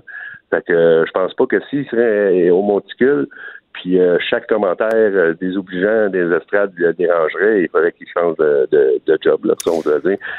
Et là, M. Bellil, le revirement, euh, plutôt euh, développement dans le dossier, la Ligue de baseball majeure euh, qui a décidé de déposer une plainte à Baseball Canada pour l'épisode en fin de semaine? Oui, on a déposé une plainte. On a eu une, un courriel de réception comme quoi que le nécessaire, selon eux, avait été fait, mais bon, pour nous, non, ce n'a pas été fait du tout, du tout. Qu'est-ce que vous voulez qu'il arrive, là? Ben, eux autres, ce qui est- le nécessaire a été fait, c'est que, bon, ils ont été avertis les gens. Mais là, euh, quand tu as des propos racistes, c'est une expulsion sur le champ, puis tu restes autour, puis tu regardes voir son comportement. Dix minutes après, comme je vous ai dit, on continue. Fait que euh, là, suite aux pressions de toutes les entrevues qu'on qu'on donne, euh, dont la vôtre, euh, c'est sûr que Baseball Canada, les derniers renseignements que j'ai eus, c'est que bon, euh, ce n'était pas le, le message final, c'est qu'ils sont sous enquête, puis euh, ils vont agir dans ce dossier-là. Bon, euh, on a hâte de voir la suite des choses. Oui, parce que quand il est question de racisme, évidemment, ça devrait être tolérance zéro. Merci beaucoup, Daniel Bellil, de nous avoir parlé. Vous êtes président de la Ligue de baseball majeure du Québec. Merci, madame. Bonne journée. Bonne journée. Geneviève Peterson, la seule effrontée qui sait se faire aimer. Jusqu'à 15, vous écoutez Les effrontés. Le prochain livre de Jocelyne Robert, euh, qui est sexologue, qui est très, très connue ici au Québec, invite les parents à faire de la prévention auprès de leurs enfants à propos des agressions et des abus sexuels. On l'a avec nous. Elle est au bout du fil. On l'a sortie de sa Gaspésie. Oui, puis ça me fait du bien là, d'être arrêté comme ça. Mais c'est pour une c'est pour une bonne cause parce que évidemment, je pense que ce livre-là, on l'attendait un peu tous euh, nous les parents, je le disais en début d'émission, c'est un sujet euh, qui, qui est lourd, oui, mais il faut en parler. Mais c'est difficile d'aborder euh, ces questions-là avec nos enfants sans leur faire peur. Oui, ben voilà, c'est tout, euh, c'est tout le, c'est tout le dilemme de cette question-là, c'est que soit on a peur de pas en parler quand ça va passer, soit on a peur de les énerver puis de les faire paniquer. Je pense qu'il faut faire d'abord euh, un petit examen de conscience, là, se dire bon ben, euh, euh, est-ce que j'ai de l'aplomb là, est-ce que je me sens à l'aise, est-ce que je, il faut se poser des questions d'abord, tu sais, puis On fait pas ça en préparant le spaghetti le soir. Là. Ben pas forcément, mais euh, je pense qu'on pourrait arriver quasiment à ça. En fait, on fait ça quand on a quand on a une occasion propice, tout simplement. Faut pas non plus dramatiser le moment. Tu sais, y a une occasion propice, c'est-à-dire, je sais pas, l'enfant euh, raconte l'histoire, une histoire dont il a entendu parler, ou il y a une nouvelle qui entend en même temps que vous, ou ce qui concerne de près ou de loin une, euh, une agression sexuelle d'enfant ou une image à la télé.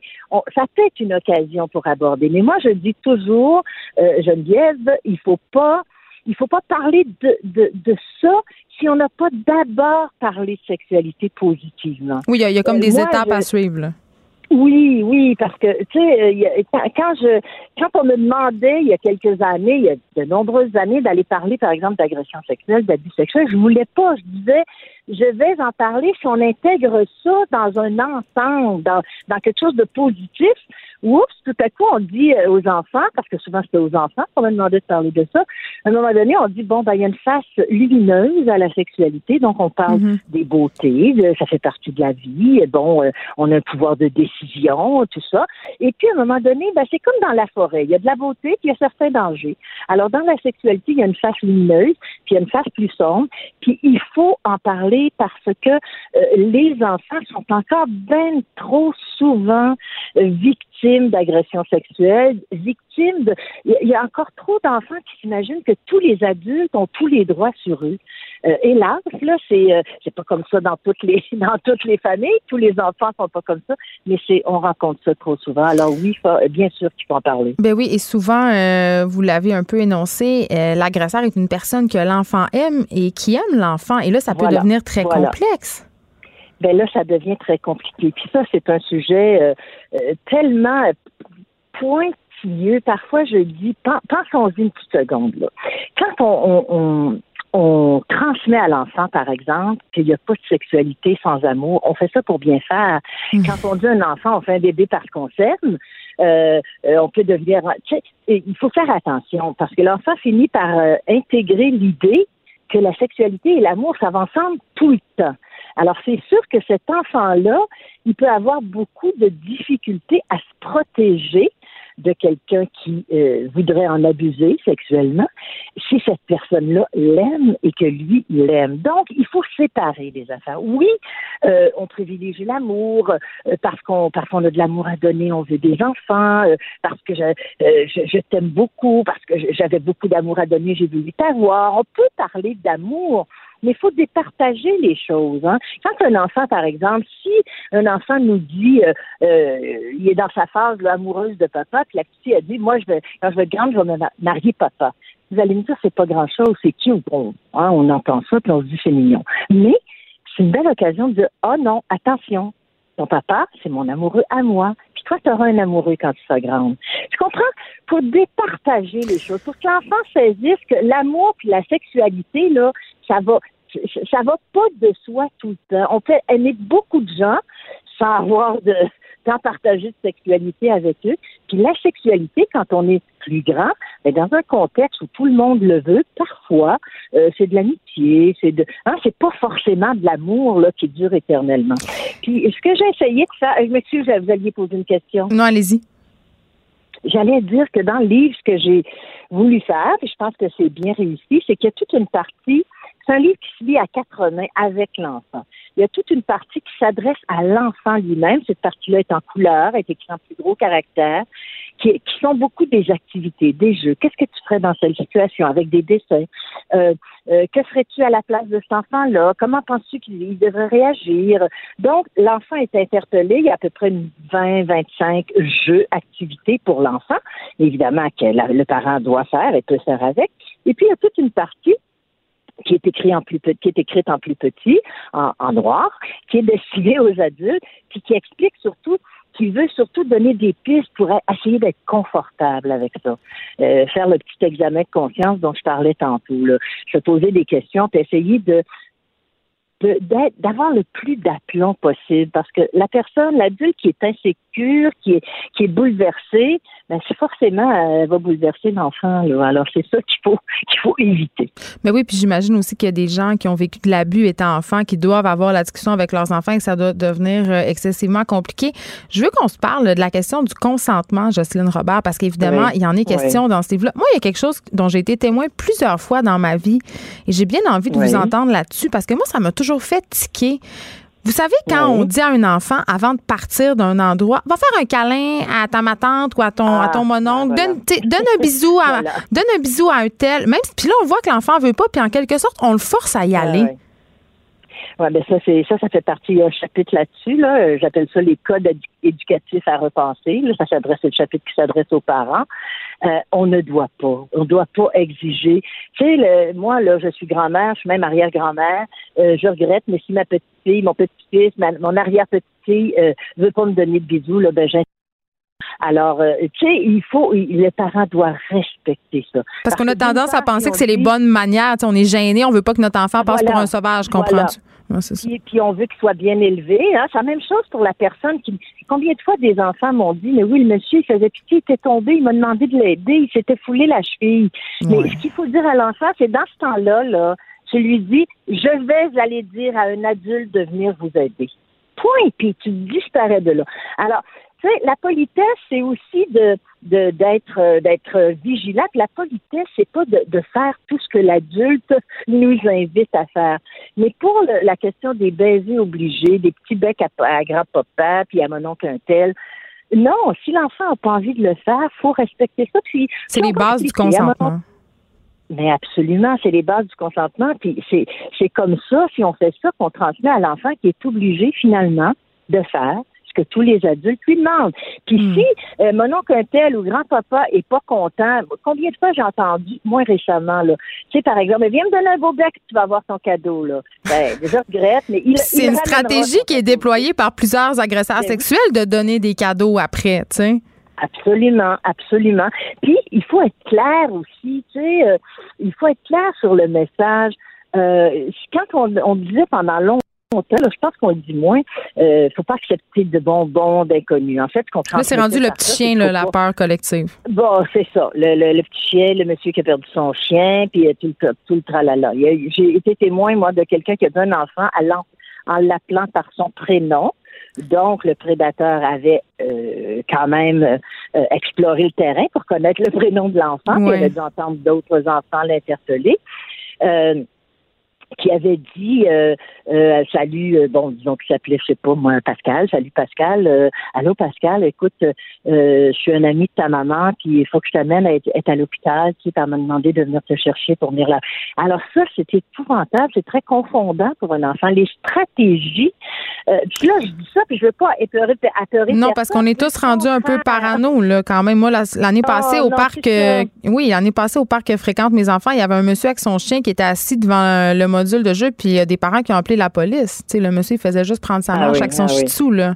Sais, non ben c'est ça il faut pas euh, pas exactement tomber dans la psychose collective non plus, là. Euh, absolument pas. Au contraire, je pense qu'il il faut trouver le, le juste milieu qui est de ne pas dramatiser et de ne pas banaliser non plus. Alors, c'est pas forcément facile. Puis là, euh, je reviens sur quelque chose que vous disiez plus tôt.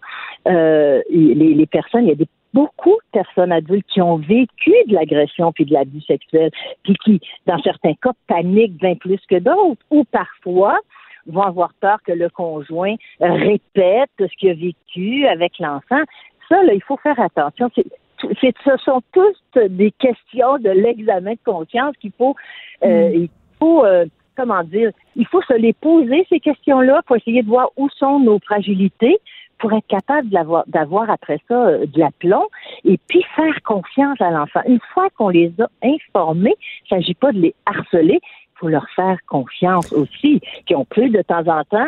Puis ça, ça a été mon plus grand souci, puis je pense que c'est, on y est arrivé. Euh, ça a été de présenter ça à l'enfant, même si c'est un sujet dramatique, d'une manière ludique. Et Pas, le- pas la chose qui est ludique, mais la, Mais ouais, la façon de l'aborder.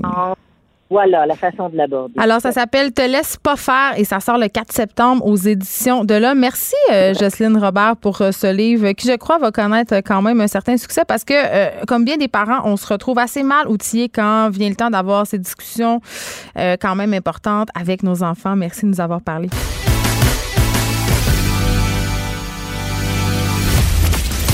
Elle ne tourne jamais sa langue cette fois avant de parler. Geneviève Peterson, féministe assumée. Hey, là, on, va briser le malaise tout de suite, Dave Morgan. Là, Oui. on a parlé euh, d'un livre sur les agressions sexuelles avec Jocelyne Robert. On est comme à Denis Lévesque ici, là. Comme Ça change des drastiquement. sujets là, le- vraiment, des sujets vraiment qui vont un peu partout. Le tempo sera pas le même avec moi. là. Non, c'est ça. Le... Mais en mais même on temps, va quand même parler un- de dons de sperme. Ouais, c'est un sujet délicat.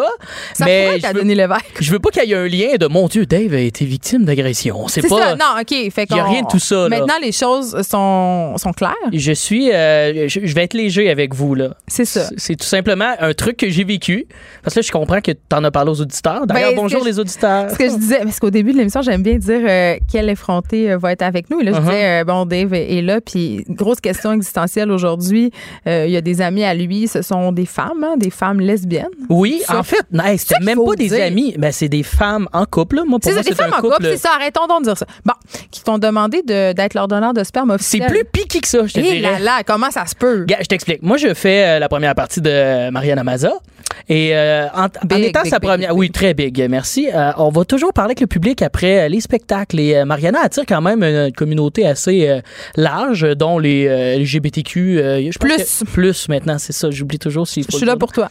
Donc, tu sais, les... c'est pas rare que les lesbiennes pensent que Mariana est lesbienne, puis c'est pas rare Mais que les gays pensent que Mariana est gay.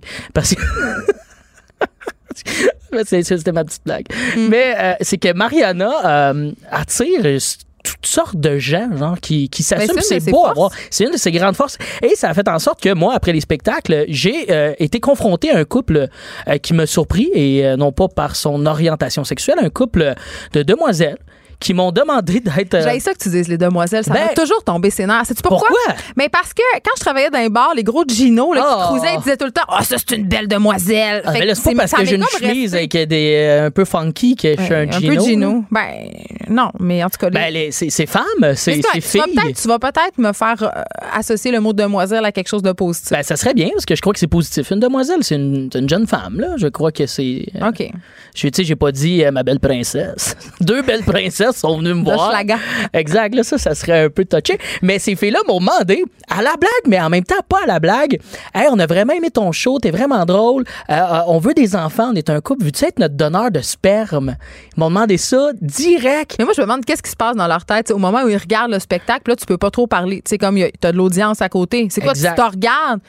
Ben, non Puis dans les ça. yeux, tu comprends que celui-là, le gars sur la scène, ça pourrait être lui. Ouais, that- that's the good boy pour euh, notre, euh, notre, Notre progéniture. plan, notre plan procréation. Surtout que je parle que j'ai pas de secondaire 5. Ouais, il me semble que c'est pas tentant. Je veux dire, côté génétique, je suis pas le gros char, je suis fiable et confortable. Puis t'es petit en plus. C'est ça, tu sais, j'étais une, une Tercel 96, mettons, si j'avais à me mettre dans le critère. euh, Mais on l'aime, mais tu sais. on l'aime, oui, mais c'est ça, c'est pas ton premier choix. T'es pas le stud rêvé pour, tu sais. Ben non, puis je l'assume. Oui. Fait que je me suis dit, bon, là, qu'est-ce que je fais avec ça? Parce que les filles, en même temps, c'est comme, c'est une question à développement, là, tu sais. Oui, ben, dis oui même. ou non.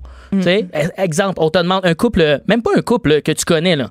Un- deux, deux hommes en couple, viennent te voir. Geneviève, j'aimerais ça que tu sois euh, notre mère porteuse. Mais moi, comme être enceinte est la chose que je déteste le plus sur la planète, tu sais, c'est impossible que ça arrive, là. C'est sûr que l'investissement est beaucoup plus. C'est donner du sperme, c'est se crosser d'un Kleenex ou là dans un pot versus porter un enfant. Ben, c'est pour ça que c'est pas la même affaire. c'est pas la même game, mais ça reste justement, c'est c'est là que ça devient un peu piqué. C'est que si tu dis oui, admettons, là, ben, exemple, tu dis non, je trouve que t'as l'air cheap.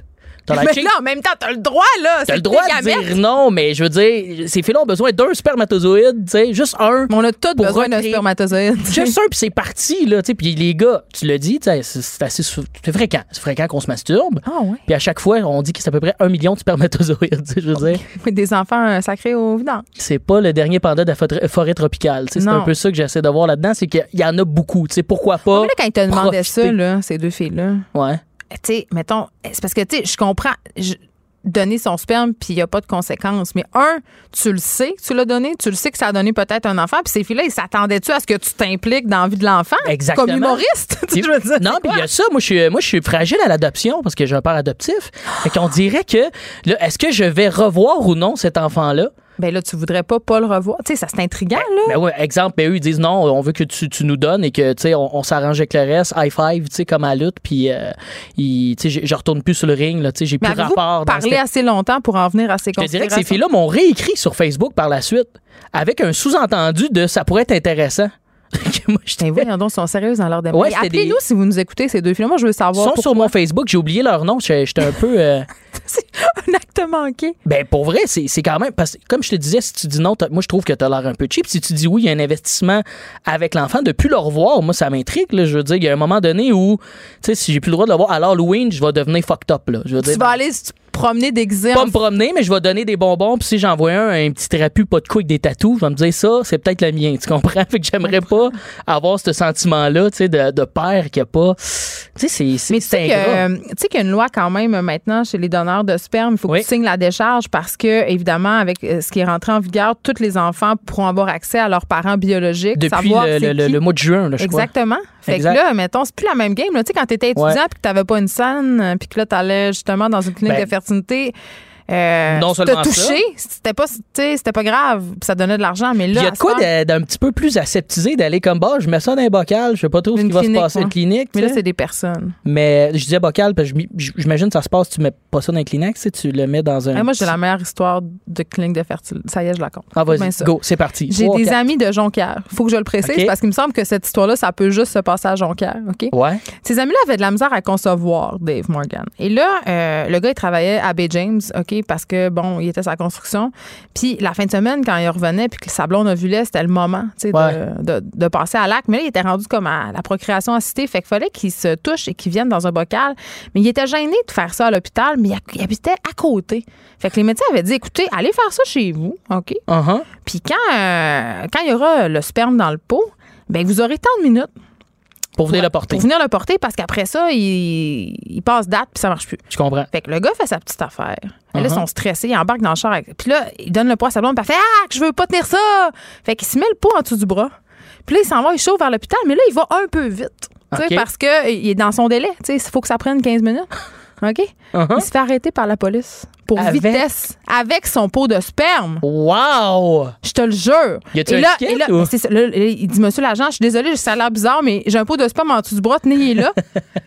J'ai besoin d'aller à l'hôpital. Et cro- crois-le ou non, l'agent de police l'a suivi jusqu'à l'hôpital Il et il a donné son ticket pareil. Ah, ça, c'est chiant, par exemple. Mais est-ce que ça aurait pu être vu comme euh, de l'exhibitionnisme, de comme euh, je me promène avec mon sperme? Je ne sais pas, mais en tout cas, il a eu son ticket de vitesse de 128 piastres. Mais au moins, il est escorté, j'ai baguette. Mais il avait son sperme en dessous du bras. Non, il l'a pas escorté pour genre dire va vite, je t'accompagne là. Il l'a suivi Ah ouais? pour lui donner son ticket. Ah, ça, c'est poche. Je trouve, Quand que c'est- même. je trouve que c'est une bonne histoire Un de peu don de féroce. sperme quand ouais, même. quand même. C'est un peu féroce comme policier, je trouve. dans- C'est ton coin de pays. là. en Il y a un plus. petit couple qui a de la difficulté à concevoir le pauvre dos de son sperme en dessous du bras. Ils ont réussi? Est-ce que. Fait preuve d'humanité. Ils ont- Non, ils n'ont pas réussi. Ah, en plus. Mais ils ont adopté des enfants. Fait que ça a juste, ça leur a coûté un ticket. C'est ça. Un autre, un autre brique de plus sur la déchéance financière liée à l'adoption. Mais moi, je te, je te ramène à, à mon anecdote où là aussi, c'est délicat de dire quand t'es en couple. Moi, ça fait cinq ans que je suis en couple. Là, Non, mais de je le dire, sais. de dire à ma blonde, ouais, là, m'a donné mon sperme. euh, Là, là, comme, moi, est-ce que tu comme une infidélité? C'est ça, tu sais, c'est c'est un peu parce que, mettons, on ramène ça à la clinique, t'es mal pris, tu veux faire de l'argent. Je crois qu'ils payent pour faire ça. Ben oui. Une somme euh, quand même considérable. tu sais, Je pense que c'est 120 je pense que c'est 125 piastres. Mon Dieu, mais le nombre de. Je crossettes, je, me- vraiment je serais millionnaire. Je serais millionnaire Je en sais, ce tout le monde, tout ça le n'a pas monde. de sens. Ils appellent ça l'or blanc, c'est pas pour rien. Je savais même pas ça. C'est épouvantable. Ah ouais? Faut pas que je quitte mon, ma job d'animatrice. Pourquoi? Ben, en même temps, je- côté demoiselle, c'est un peu plus Ouais, ouais. difficile de se masturber puis rendre ça payant. Là. Je veux pas te briser ton Ben, rêve. tu là. peux le faire euh, devant des caméras. Ça, c'est pas mal Ah, payant. c'est vrai, j'avais oublié ce détail-là. On peut toujours rentabiliser la sexualité féminine. C'est vrai, c'est vrai. C'est euh, pas mal plus payant que nous autres, même, je Ouais, dirais. mais 125 pièces la shot? Quand même. Mais bon, Mm. moi, de dire À ça à ma blonde. Ouais. tu sais, c'est- c'est est-ce de l'infidélité? C'est pour aider un couple. Il y a de quoi de. Bon, en plus qu'on a parlé d'avoir des enfants, moi puis ma blonde. Mais vous pourriez être enceinte en même temps, ça serait vraiment fucké. Ah, ça serait weird. Surtout que même ma blonde, elle me dit, d'après euh, ma génétique, elle aussi, elle aimerait ça avoir un donneur de sperme. Fait que tu comprends que c'est peut-être pas la meilleure des solutions, donner mon sperme, parce qu'on en a parlé, puis c'est pas, c'est, faut pas faire ça. Alors, je me suis dit, peut-être ces femmes-là cherchaient un homme drôle, et s'ils nous écoutent, euh, allez voir des shows d'humour. Là, je veux pas prêcher pour ma paroisse, mais en même temps, oui, allez voir euh, de la culture humoristique, et peut-être vous allez trouver quelqu'un d'autre de plus drôle. De et de, plus grand. De plus grand. Moi, je, je le conseille Jay du Temple. Ben, Pour là, pour la chevelure. La chevelure, tu sais, puis Jay, il y a de quoi de mâle et de coquet à la fois. Tu sais, c'est un peu comme euh, une version tendance de Manon Massé. Je trouve que c'est une, tra- une transition parfaite pour des lesbiennes qui veulent de la semence. tu sais. Fait Je que, sais pas. Allez voir Jay, les filles. Mais, euh, tu sais, là, on niaise, mais j'ai beaucoup d'amis qui sont lesbiennes puis qui veulent des enfants, puis sérieux, là, des fois, je les trouve un peu débonnaires avec tout ça. Ah ouais? Mais, tu sais, ils me disent, ben là, euh, tel gars, nanana, puis là, ouais. OK, magazine vraiment. Non, ils, ma- non, ils magasinent pas assez. OK. Tu sais, mettons, la Ben, fille- c'est que- c'est comme ce que j'ai vécu. Des gens qui Ben- voient 10 minutes en show puis font comme c'est toi. Non, mais au moins, ils t'ont vu. Mais moi, je te parle d'histoire où, genre, mettons, la fille, elle va dans un bar, puis elle pogne un gars, puis Ah elle ouais. couche avec, puis elle est lesbienne, mais c'est pas grave, puis tout ça, là. Ou la fameuse anecdote de la poire à dinde, ça s'est vu aussi? De genre. euh, L'insémination maison, là. Aïe, aïe, aïe, Ben aïe, aïe, oui. je la savais pas, Ben là, il y a Tu- beaucoup. y a- Tu m'inspires là, sur des- pour, euh, ben, pas, pour tes numéros. pour mon numéro parce Pas que pour. OK. Je- je- oui, oui, il faut réitérer un peu. C'est que moi, j'aime beaucoup te parler de sujets que j'amène sur scène. mon Dieu, tu m'inspires avec la poire. Les gens disent, mon Dieu, Morgan va aller se chez eux. Avec une Non, poire à dinde. tout. Avec une poire à dinde. C'est quand même cocasse, ça. Mais Non, mais c'est une de- méthode. euh, Il y a beaucoup de personnes qui ont des difficultés à concevoir. Et là, c'est pas juste chez les lesbiennes, c'est dans chez les hétéros aussi. Puis le succès de la poire, c'est quoi ça? Ben, ça a l'air que c'est un grand succès. Oh, ouais. Mais évidemment, je n'ai point d'études à l'appui. Les boys, on va perdre notre rôle euh, à cause d'une poire à dinde euh, pour arroser besoin- à dinde. On n'aura plus besoin de vous autres. Hey, L'été passé, j'ai entendu une conversation vraiment bizarre. Ça, pourquoi ça se passait encore à Jonquière? Mais c'était encore. c'était pas à Jonquière, c'était sur le bord du Saguenay. C'était deux bonhommes, tu sais. OK. Ils avaient comme 70 ans, puis ils parlaient de les deux sur le bord du lac, puis ils disaient, Hey, les femmes à heure, puis le féminisme, puis tout, là. Il dit, ça va virer comme dans un vieux film de cul que j'ai déjà vu. C'était des femmes, ils faisaient vivre des hommes dans des enclos, puis ils s'en servaient juste quand ils, quand il y en avait besoin. Wow. Ils trouvaient ça triste. Puis ils trouvaient ça triste. Puis ils se croyaient. Comme, puis quel film? Je veux voir ce. Ben, moi aussi, moi aussi, parce que moi, ma première réflexion, ça a été de dire, excusez-moi, monsieur, de quel film vous parlez? Puis là, ils ont fait, ah, euh, En fait, on dirait, euh, euh, le- voyons, euh, le- le- les petits chapeaux, là, c'est pas la, bienvenue à série. Gataka, en tout cas. Non, non, mais la petite série, c'est l'inverse, mais du côté féminin, là. Voyons, c'est The Bridesmaid. Ah oui, Bright's Tale. Bride, c'est quoi Bridesmaid? Tale. On demande aux recherchés. Non, non, c'est la nouvelle série. Ben, la nouvelle. Mon Dieu, c'est une nouvelle, série. Ils sont rendus à la deuxième ou non, troisième non, saison. c'est la nouvelle série parce qu'il va y avoir une saison 2 de Margaret Atwood, qui est une écrivaine Exactement. canadienne qui a fait. bon, attends, on va retrouver. Ça. On a avec- l'air vraiment inculte. C'est très la servante. C'est parce que c'est la servante écarlate en et français. Mais ce que tu me racontes, c'est l'inverse. Tu vois, mais c'est Oui, un peu. Tu Hey, vois 2000 qu'elle- ans d'oppression, on pourrait-tu revirer ça de bord un peu? Ben, virer ça de bord en même temps, il y a de quoi de. Tu vois, pour les garçons, c'est juste. Hey, depuis quand on peut vous exploiter? tu? Non, mais il y a de quoi de. Ah ouais, tu on le vit ça pas partout de la même payer façon. 28 pensions alimentaires? Ah, ouais, là, ça, là, Ça, j'avais pas. pensé euh, à ça? Non, je n'avais pas pensé Parce que à quand ça. tu revendiques Je la pensais que vous vous arrangiez avec la pension un coup que vous aviez pris, euh, vous aviez mis dans l'enclos les un, petits garçons. un- coup qu'on avait mis bas comme des génisses? Non, comme dirait mon non, mais dans, l'idée du monsieur de Jonquière, là, ou je veux ben- pas, euh, du grand Saguenay, là. Oui. Tu sais, dans son idée de les gars sont d'un enclos, ils prennent la semence quand ils en ont besoin. Il y a de quoi de, après, on retourne manger de la moulée dans notre coin. Ben, je crois que ça rendrait heureux ben des garçons, moi. On niaise, mais euh, la nouvelle loi dont je faisais, dont je parlais tantôt, où est-ce que les parents biologiques, en tout cas les Ouais. enfants vont pouvoir retrouver leurs parents biologiques, surtout leur père. Je me dis, est-ce que ça pourrait donner lieu éventuellement à des grands procès sur des pensions alimentaires rétroactives? Tu sais, aïe, mettons, ça fait 30 ans que je te cherche, j'ai jamais eu une scène, j'ai payé toutes mes études moi-même, j'ai 30 000 piastres de pré-bourse. Paye, tu sais? Ben moi, tu vois, de- de- oui, ça peut être de quoi qui, qui, qui m'aurait effrayé dans mon choix de dire ou non aux filles. Là. Tu sais. En même temps, 20% de mon salaire sur 10 ans, tu sais, il aurait fait de quoi avec mon 1000 piastres, tu sais? Pendant 10 ans. C'est ça, c'est tout ça pour dire que je gagne mal ma vie. Mais, Mais euh, plus pour longtemps, vu que tu fais la première partie de Mariana Madza. ben, ça se termine bientôt, là, je suis dans misère, là, fait que je, je m'accroche à toi là, pour Ben, que tu me donnes un poste heureusement, à Cube que, heureusement que tu as ta chronique aux effrontés pour arrondir tes fins de mois. Heureusement. Tu heureusement. vas revenir la semaine prochaine? Tout à fait. Un, Hey! autre, un autre, euh, un autre, une autre brique sur l'étalage de ta fortune? Peut-être, et qui sait, je peut-être va vendre euh, ma semence. Tu pourrais, ben là, c'est ça. Parce que là, si vous Peut-être écoutez. aller vivre ça puis vous ramener un peu des, des fun facts de comment ça se passe. Ouais, mais je pense que si vous nous écoutez puis vous êtes intéressé par la semence de Dave Morgan, peut-être nous écrire puis nous donner pourquoi. Oui. Pourquoi ça serait vous qui choisirez pour donner sa semence, ce- cet étalon? Allez-y petit, en, en seulement petit et non petit scolarisé. étalon. Petit- Et avec non un contre oui, contre-plongée, ça le fait. Vous allez voir. On Mais oui, je serais curieux d'entendre. Commentez-moi. là. Commentez-moi. com- Commentez-moi pourquoi je serais un bon donneur. En deux chroniques, en plus, les gens me connaissent pas vraiment. Allez au feeling, la première impression, comme on a parlé la semaine dernière. C'est ça. Pourquoi? Go. Pourquoi, Pourquoi? voudriez-vous? Mettez Ou des pas? prix aussi. Je suis, je suis peut-être achetable. Les- C'est épouvantable. Hey, J'espère que ta blonde nous écoute pas. Ah, sûrement, elle doit parce rigoler. que là, tu nous as jamais dit euh, si elle trouvait que c'était une bonne idée ou une mauvaise idée. là. Ben non, ben, moi, de ce que j'ai compris d'elle, c'était hilarant. Elle a ri de Parce qu'elle comprenait pas. Elle comprenait pas l'idée. Mais c'est un peu blessant pour toi, ça? Euh, ouais. Bon. Ben, blessant, mais en même temps, euh, c'est cool de voir l'ouverture de ma copine qui est juste dans le. Ben, c'est bien drôle, ça. Tu sais, il y a bien des gens qui rentreraient à la maison après un spectacle ou que- quoi que ce soit, un verre, que- dans un bar, qui se font dire ça par des filles, puis là, il y aurait une crise de jalousie, peut-être. Fait que Mais j'ai pas eu ça avec C'est pas des gens normaux, ces gens-là. là. Peut-être, je sais pas. Je- Mais aussi, on appelle à savoir si les filles aussi euh, qui m'ont demandé ça m'écoutent. Je me rappelle pas si ça, ça s'est peut-être passé au Saguenay. Mais voyons, là, ou lâchez à- le Saguenay. dans le coin de, de Rivière-du-Loup. Ah, OK. C'est C'est proche quand même. C'est proche. Il y a quelque chose qui. Ça se ressemble dans le vibe. Mais bon, c'est tout pour ma chronique. J'ai rien d'autre à ajouter. Moi, Ben, c'est parfait parce que j'ai c'est juste- fini. J'ai juste envie euh, de, de voir les commentaires. Là, Ben attends, là, euh, je pense que les gens sont en train de composer des lettres. Ils sont en train de monter leur dossier. Oui, un peu de décorum. Envoyez-moi une boîte de chocolat, des trucs de même, Ben, des fleurs. chose, là. Parce que euh, on répand pas comme ça, ça semence à tout vent. C'est ça, Hey, ça exact. finit bien ta chronique. Wow. On te retrouve jeudi poétique. prochain, Dave Morgan. On s'arrête un instant. On se parle encore. On va faire du petit people après la pause.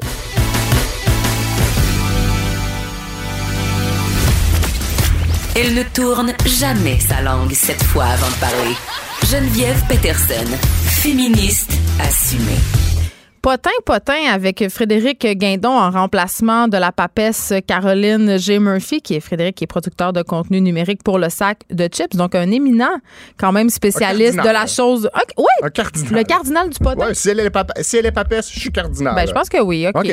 Euh, on commence tout de suite avec quelque chose qui, moi, euh, me réjouit parce que j'aime beaucoup, beaucoup, souvent, les, euh, les cas de fête Oui. sur oui. Internet. Et là, euh, Beyoncé se fait accuser par une planificatrice de mariage de fraude. Oui, écoute, c'est une belle histoire comme on les J'adore, c'est juicy. Alors, Beyoncé et son mari, le rappeur Jay-Z, de son vrai nom Sean Carter, ont eu une enfant qu'ils ont appelée Blue Ivy Carter. Oui, toujours à la recherche d'un nom plus Oui, original ils que sont pas capables précédemment. de les appeler Jean-Sébastien. What ou, about Julien? Ouais, c'est ça. Ou, je sais pas, Marie-Ève.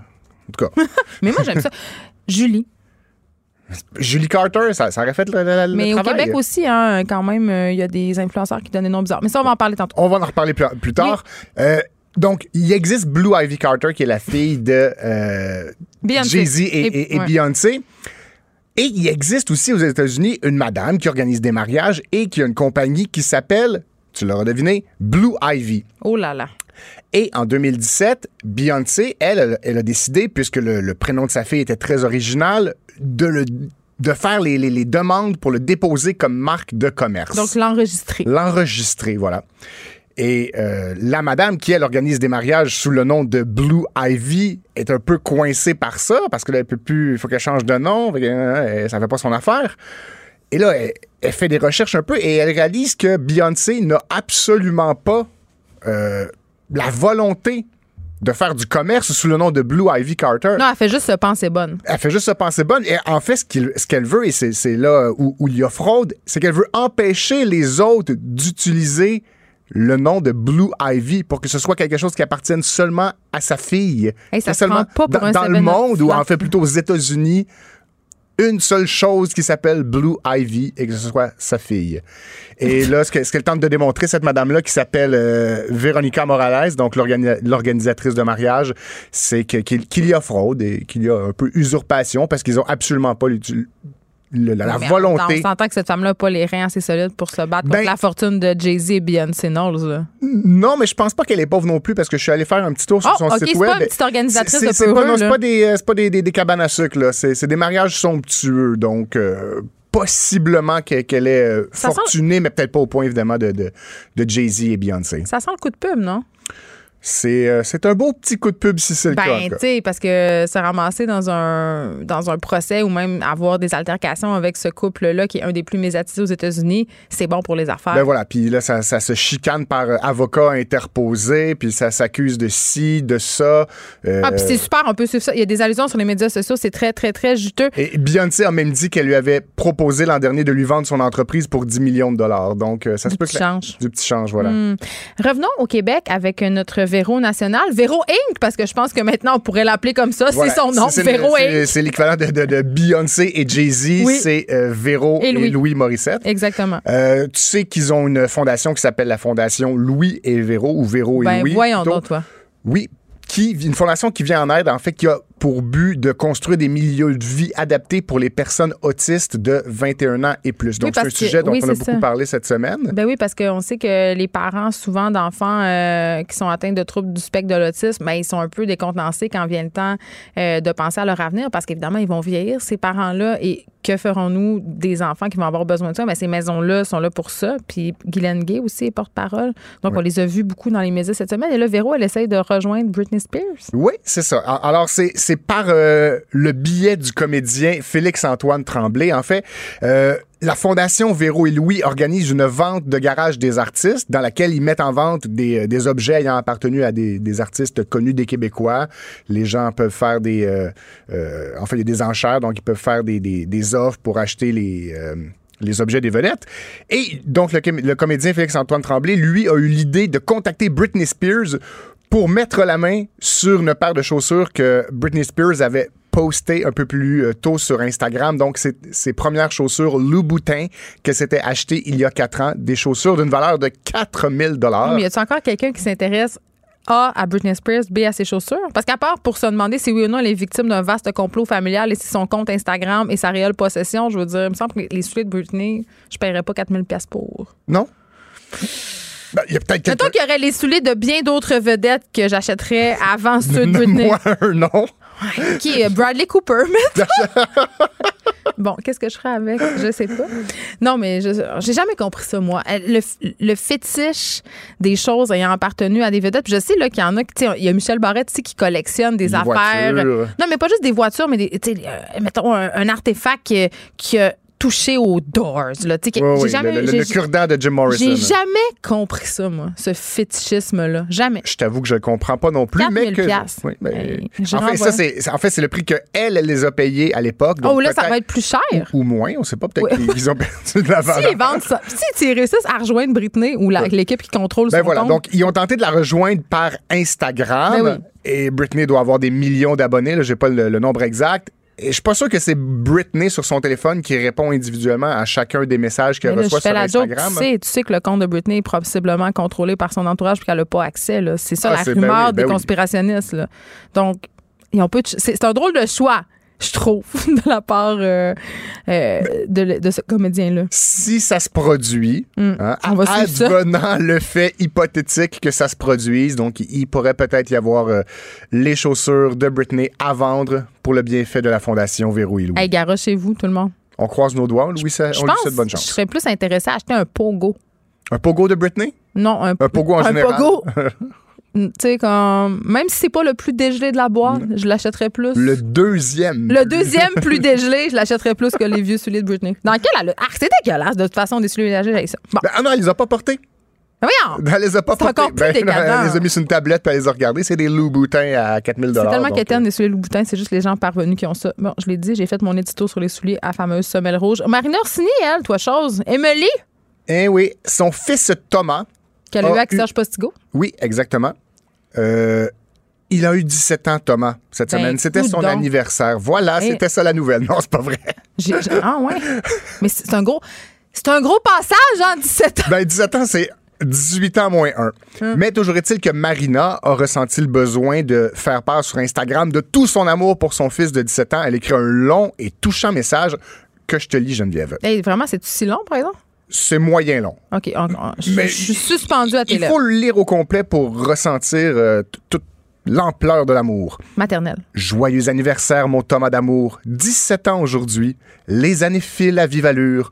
Du creux de mon ventre où tu t'es niché, bien accroché, confortablement pendant neuf mois, à l'apparition de ton petit nez, jusqu'à ton regard plongé au fond de mon cœur. Tu es le plus grand voyage de ma vie.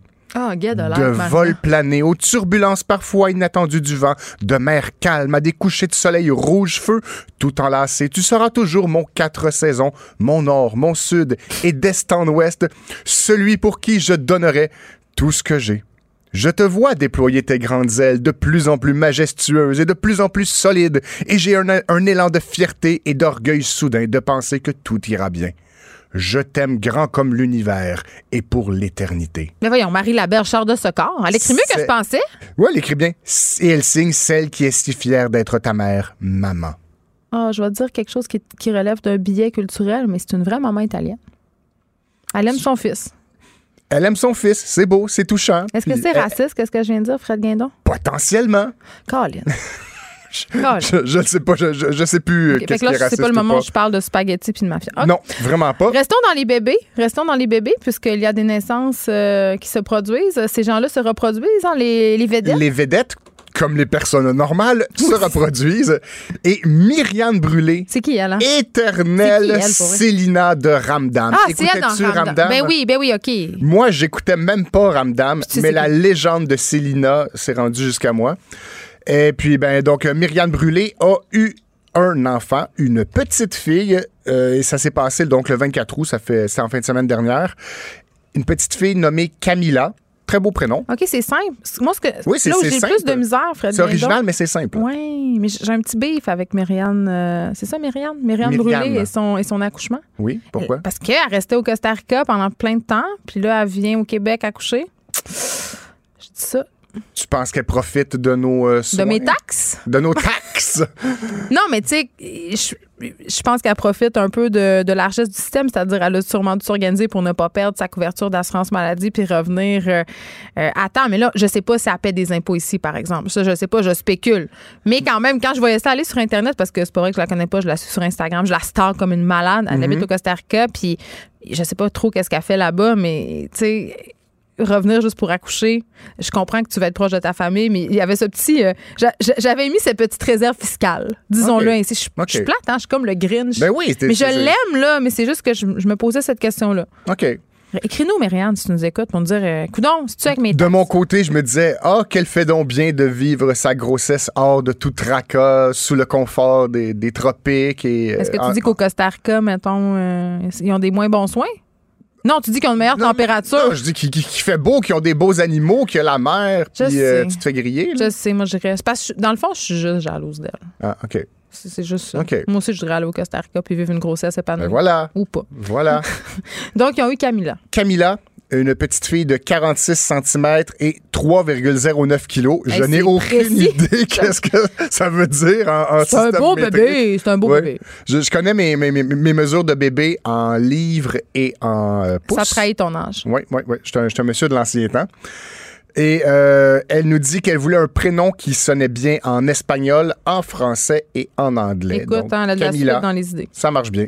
Bon, là, on s'en va en Angleterre. Et puis là, j'aime ça parce qu'il y a un drame, euh, un drame bien british, un drame lié à la couronne? Voilà. Es-tu une amatrice de potins royaux? Mais écoute, je suis une amatrice de potins en général, En général. royaux en particulier. Royaux en particulier. Et, et moi-même, je me doutais jamais que moi, Frédéric Guindon, à l'âge de 40 ans, je serais un passionné de la famille Non, mais royale. ça arrête plus. C'est comme dynastie. C'est comme la lutte professionnelle. C'est capoté. J'adore. Et là, ce qui arrive, c'est que, bon, tu sais que William et Kate sont le duc et la duchesse de Cambridge. Je sais tu ça. sais que Harry et Meghan sont le duc et la duchesse de Sussex. Oui, bon, ça fait un jeu de mots drôle quand on pense à ce mot-là. non, non, c'est, euh, c'était nerveux. Avant que Meghan arrive, à Harry, Meghan arrive dans le portrait, Oui, oh. William, Harry et Kate avaient lancé la fondation, le- la, fondation royale du duc et de la duchesse, de Cambridge. Hey, c'est dur à dire, hein, j'aimerais pas ça être à ta place ça, en ce moment. Le duc et l'archiduchesse de, de Cambridge du Sussex. Bref, euh, et quand Meghan est arrivée, elle, elle s'est jointe à, à la fondation des deux frères avec leurs deux épouses, parce qu'elle a les plus le deux princes avec là. les deux non. princesses. Mais là, la fondation s'est splittée. Oh, plus- chiisme! non, un schisme au sein de la fondation. C'est maintenant seulement la fondation royale du duc et de la Mais duchesse voyons, de ils se sont Cambridge. chicanés. Chicanés. Ils se sont chicanés Mais derrière des portes closes. On le sait-tu? Mais Les je pense que tout bon va mal depuis l'arrivée euh, de Meghan dans l'harmonie familiale. C'est une fauteuse de trouble. Je sais pas si c'est elle qui faut le trouble ou si c'est les autres qui l'aiment Des pas. petites rumeurs d'infidélité quand même aussi qui courent. Ah, euh, mais ça, c'est c'est la vie des gens riches, euh, célè- célèbres. Et célèbres. célèbres. Célina célèbre. Non, mais en tout cas, je... le torchon brûle, disons-le. Le Hey, torchon. J'en peux plus de sortir des expressions j'adore ça. ça fait pas des beaux soupers de famille. Hein? Puis en plus, Non, avec la reine, la moitié sénile puis ses chapeaux, ça doit être vraiment lourd. Harry et Meghan ont demandé à la reine s'ils pouvaient habiter avec elle au château. Oh et la God. reine a dit non, parce que ce serait inapproprié. Ce n'est pas une place pour une jeune famille. Alors, elle les a envoyés dans le chalet à côté euh, qui s'appelle le C'est sûr qu'un château de- pour une famille, tu sais, c'est... Le, le domaine de Frogmore.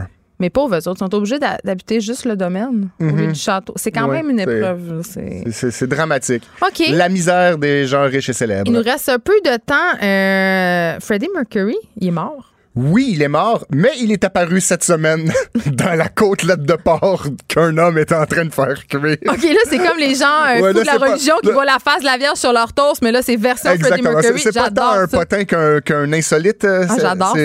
Fait qu'il a vu Freddie dans sa, sur sa Voilà, côtelette. un Britannique de 47 ans est en train de faire cuire sa côtelette de porc dans la poêle quand il a vu apparaître Freddie Mercury euh, dans, dans la viande. on en parle ici aujourd'hui au Canada. On en parle C'est viral. Oui, parce que c'est c'est viral et c'est pas la première fois hein, que de. Que Freddie apparaît sur une côtelette de porc. célèbre apparaît dans de la nourriture. T'as parlé Jésus sur les toasts, mais savais-tu qu'il y avait eu récemment aussi Rocky au Québec? Rocky Balboa qui était apparu dans un morceau de viande à fondue? Et euh, une personne qui avait des genoux semblables à Kim Jong-un et ou Denis Coderre avant l'entraînement de boxe. Là. Et là là. Ouais. Malheureusement, à la radio, on peut pas voir Non, ces choses-là. ont sur un beaucoup, euh, ordinateur les mots-clés que je viens d'énoncer. Vous allez retrouver toutes ces belles Vous choses-là. allez C'est- aller voir sur le site web du sac de Le chips. sac on de pitonne chips pas, on va voir sur le sac de chips. Cube Radio.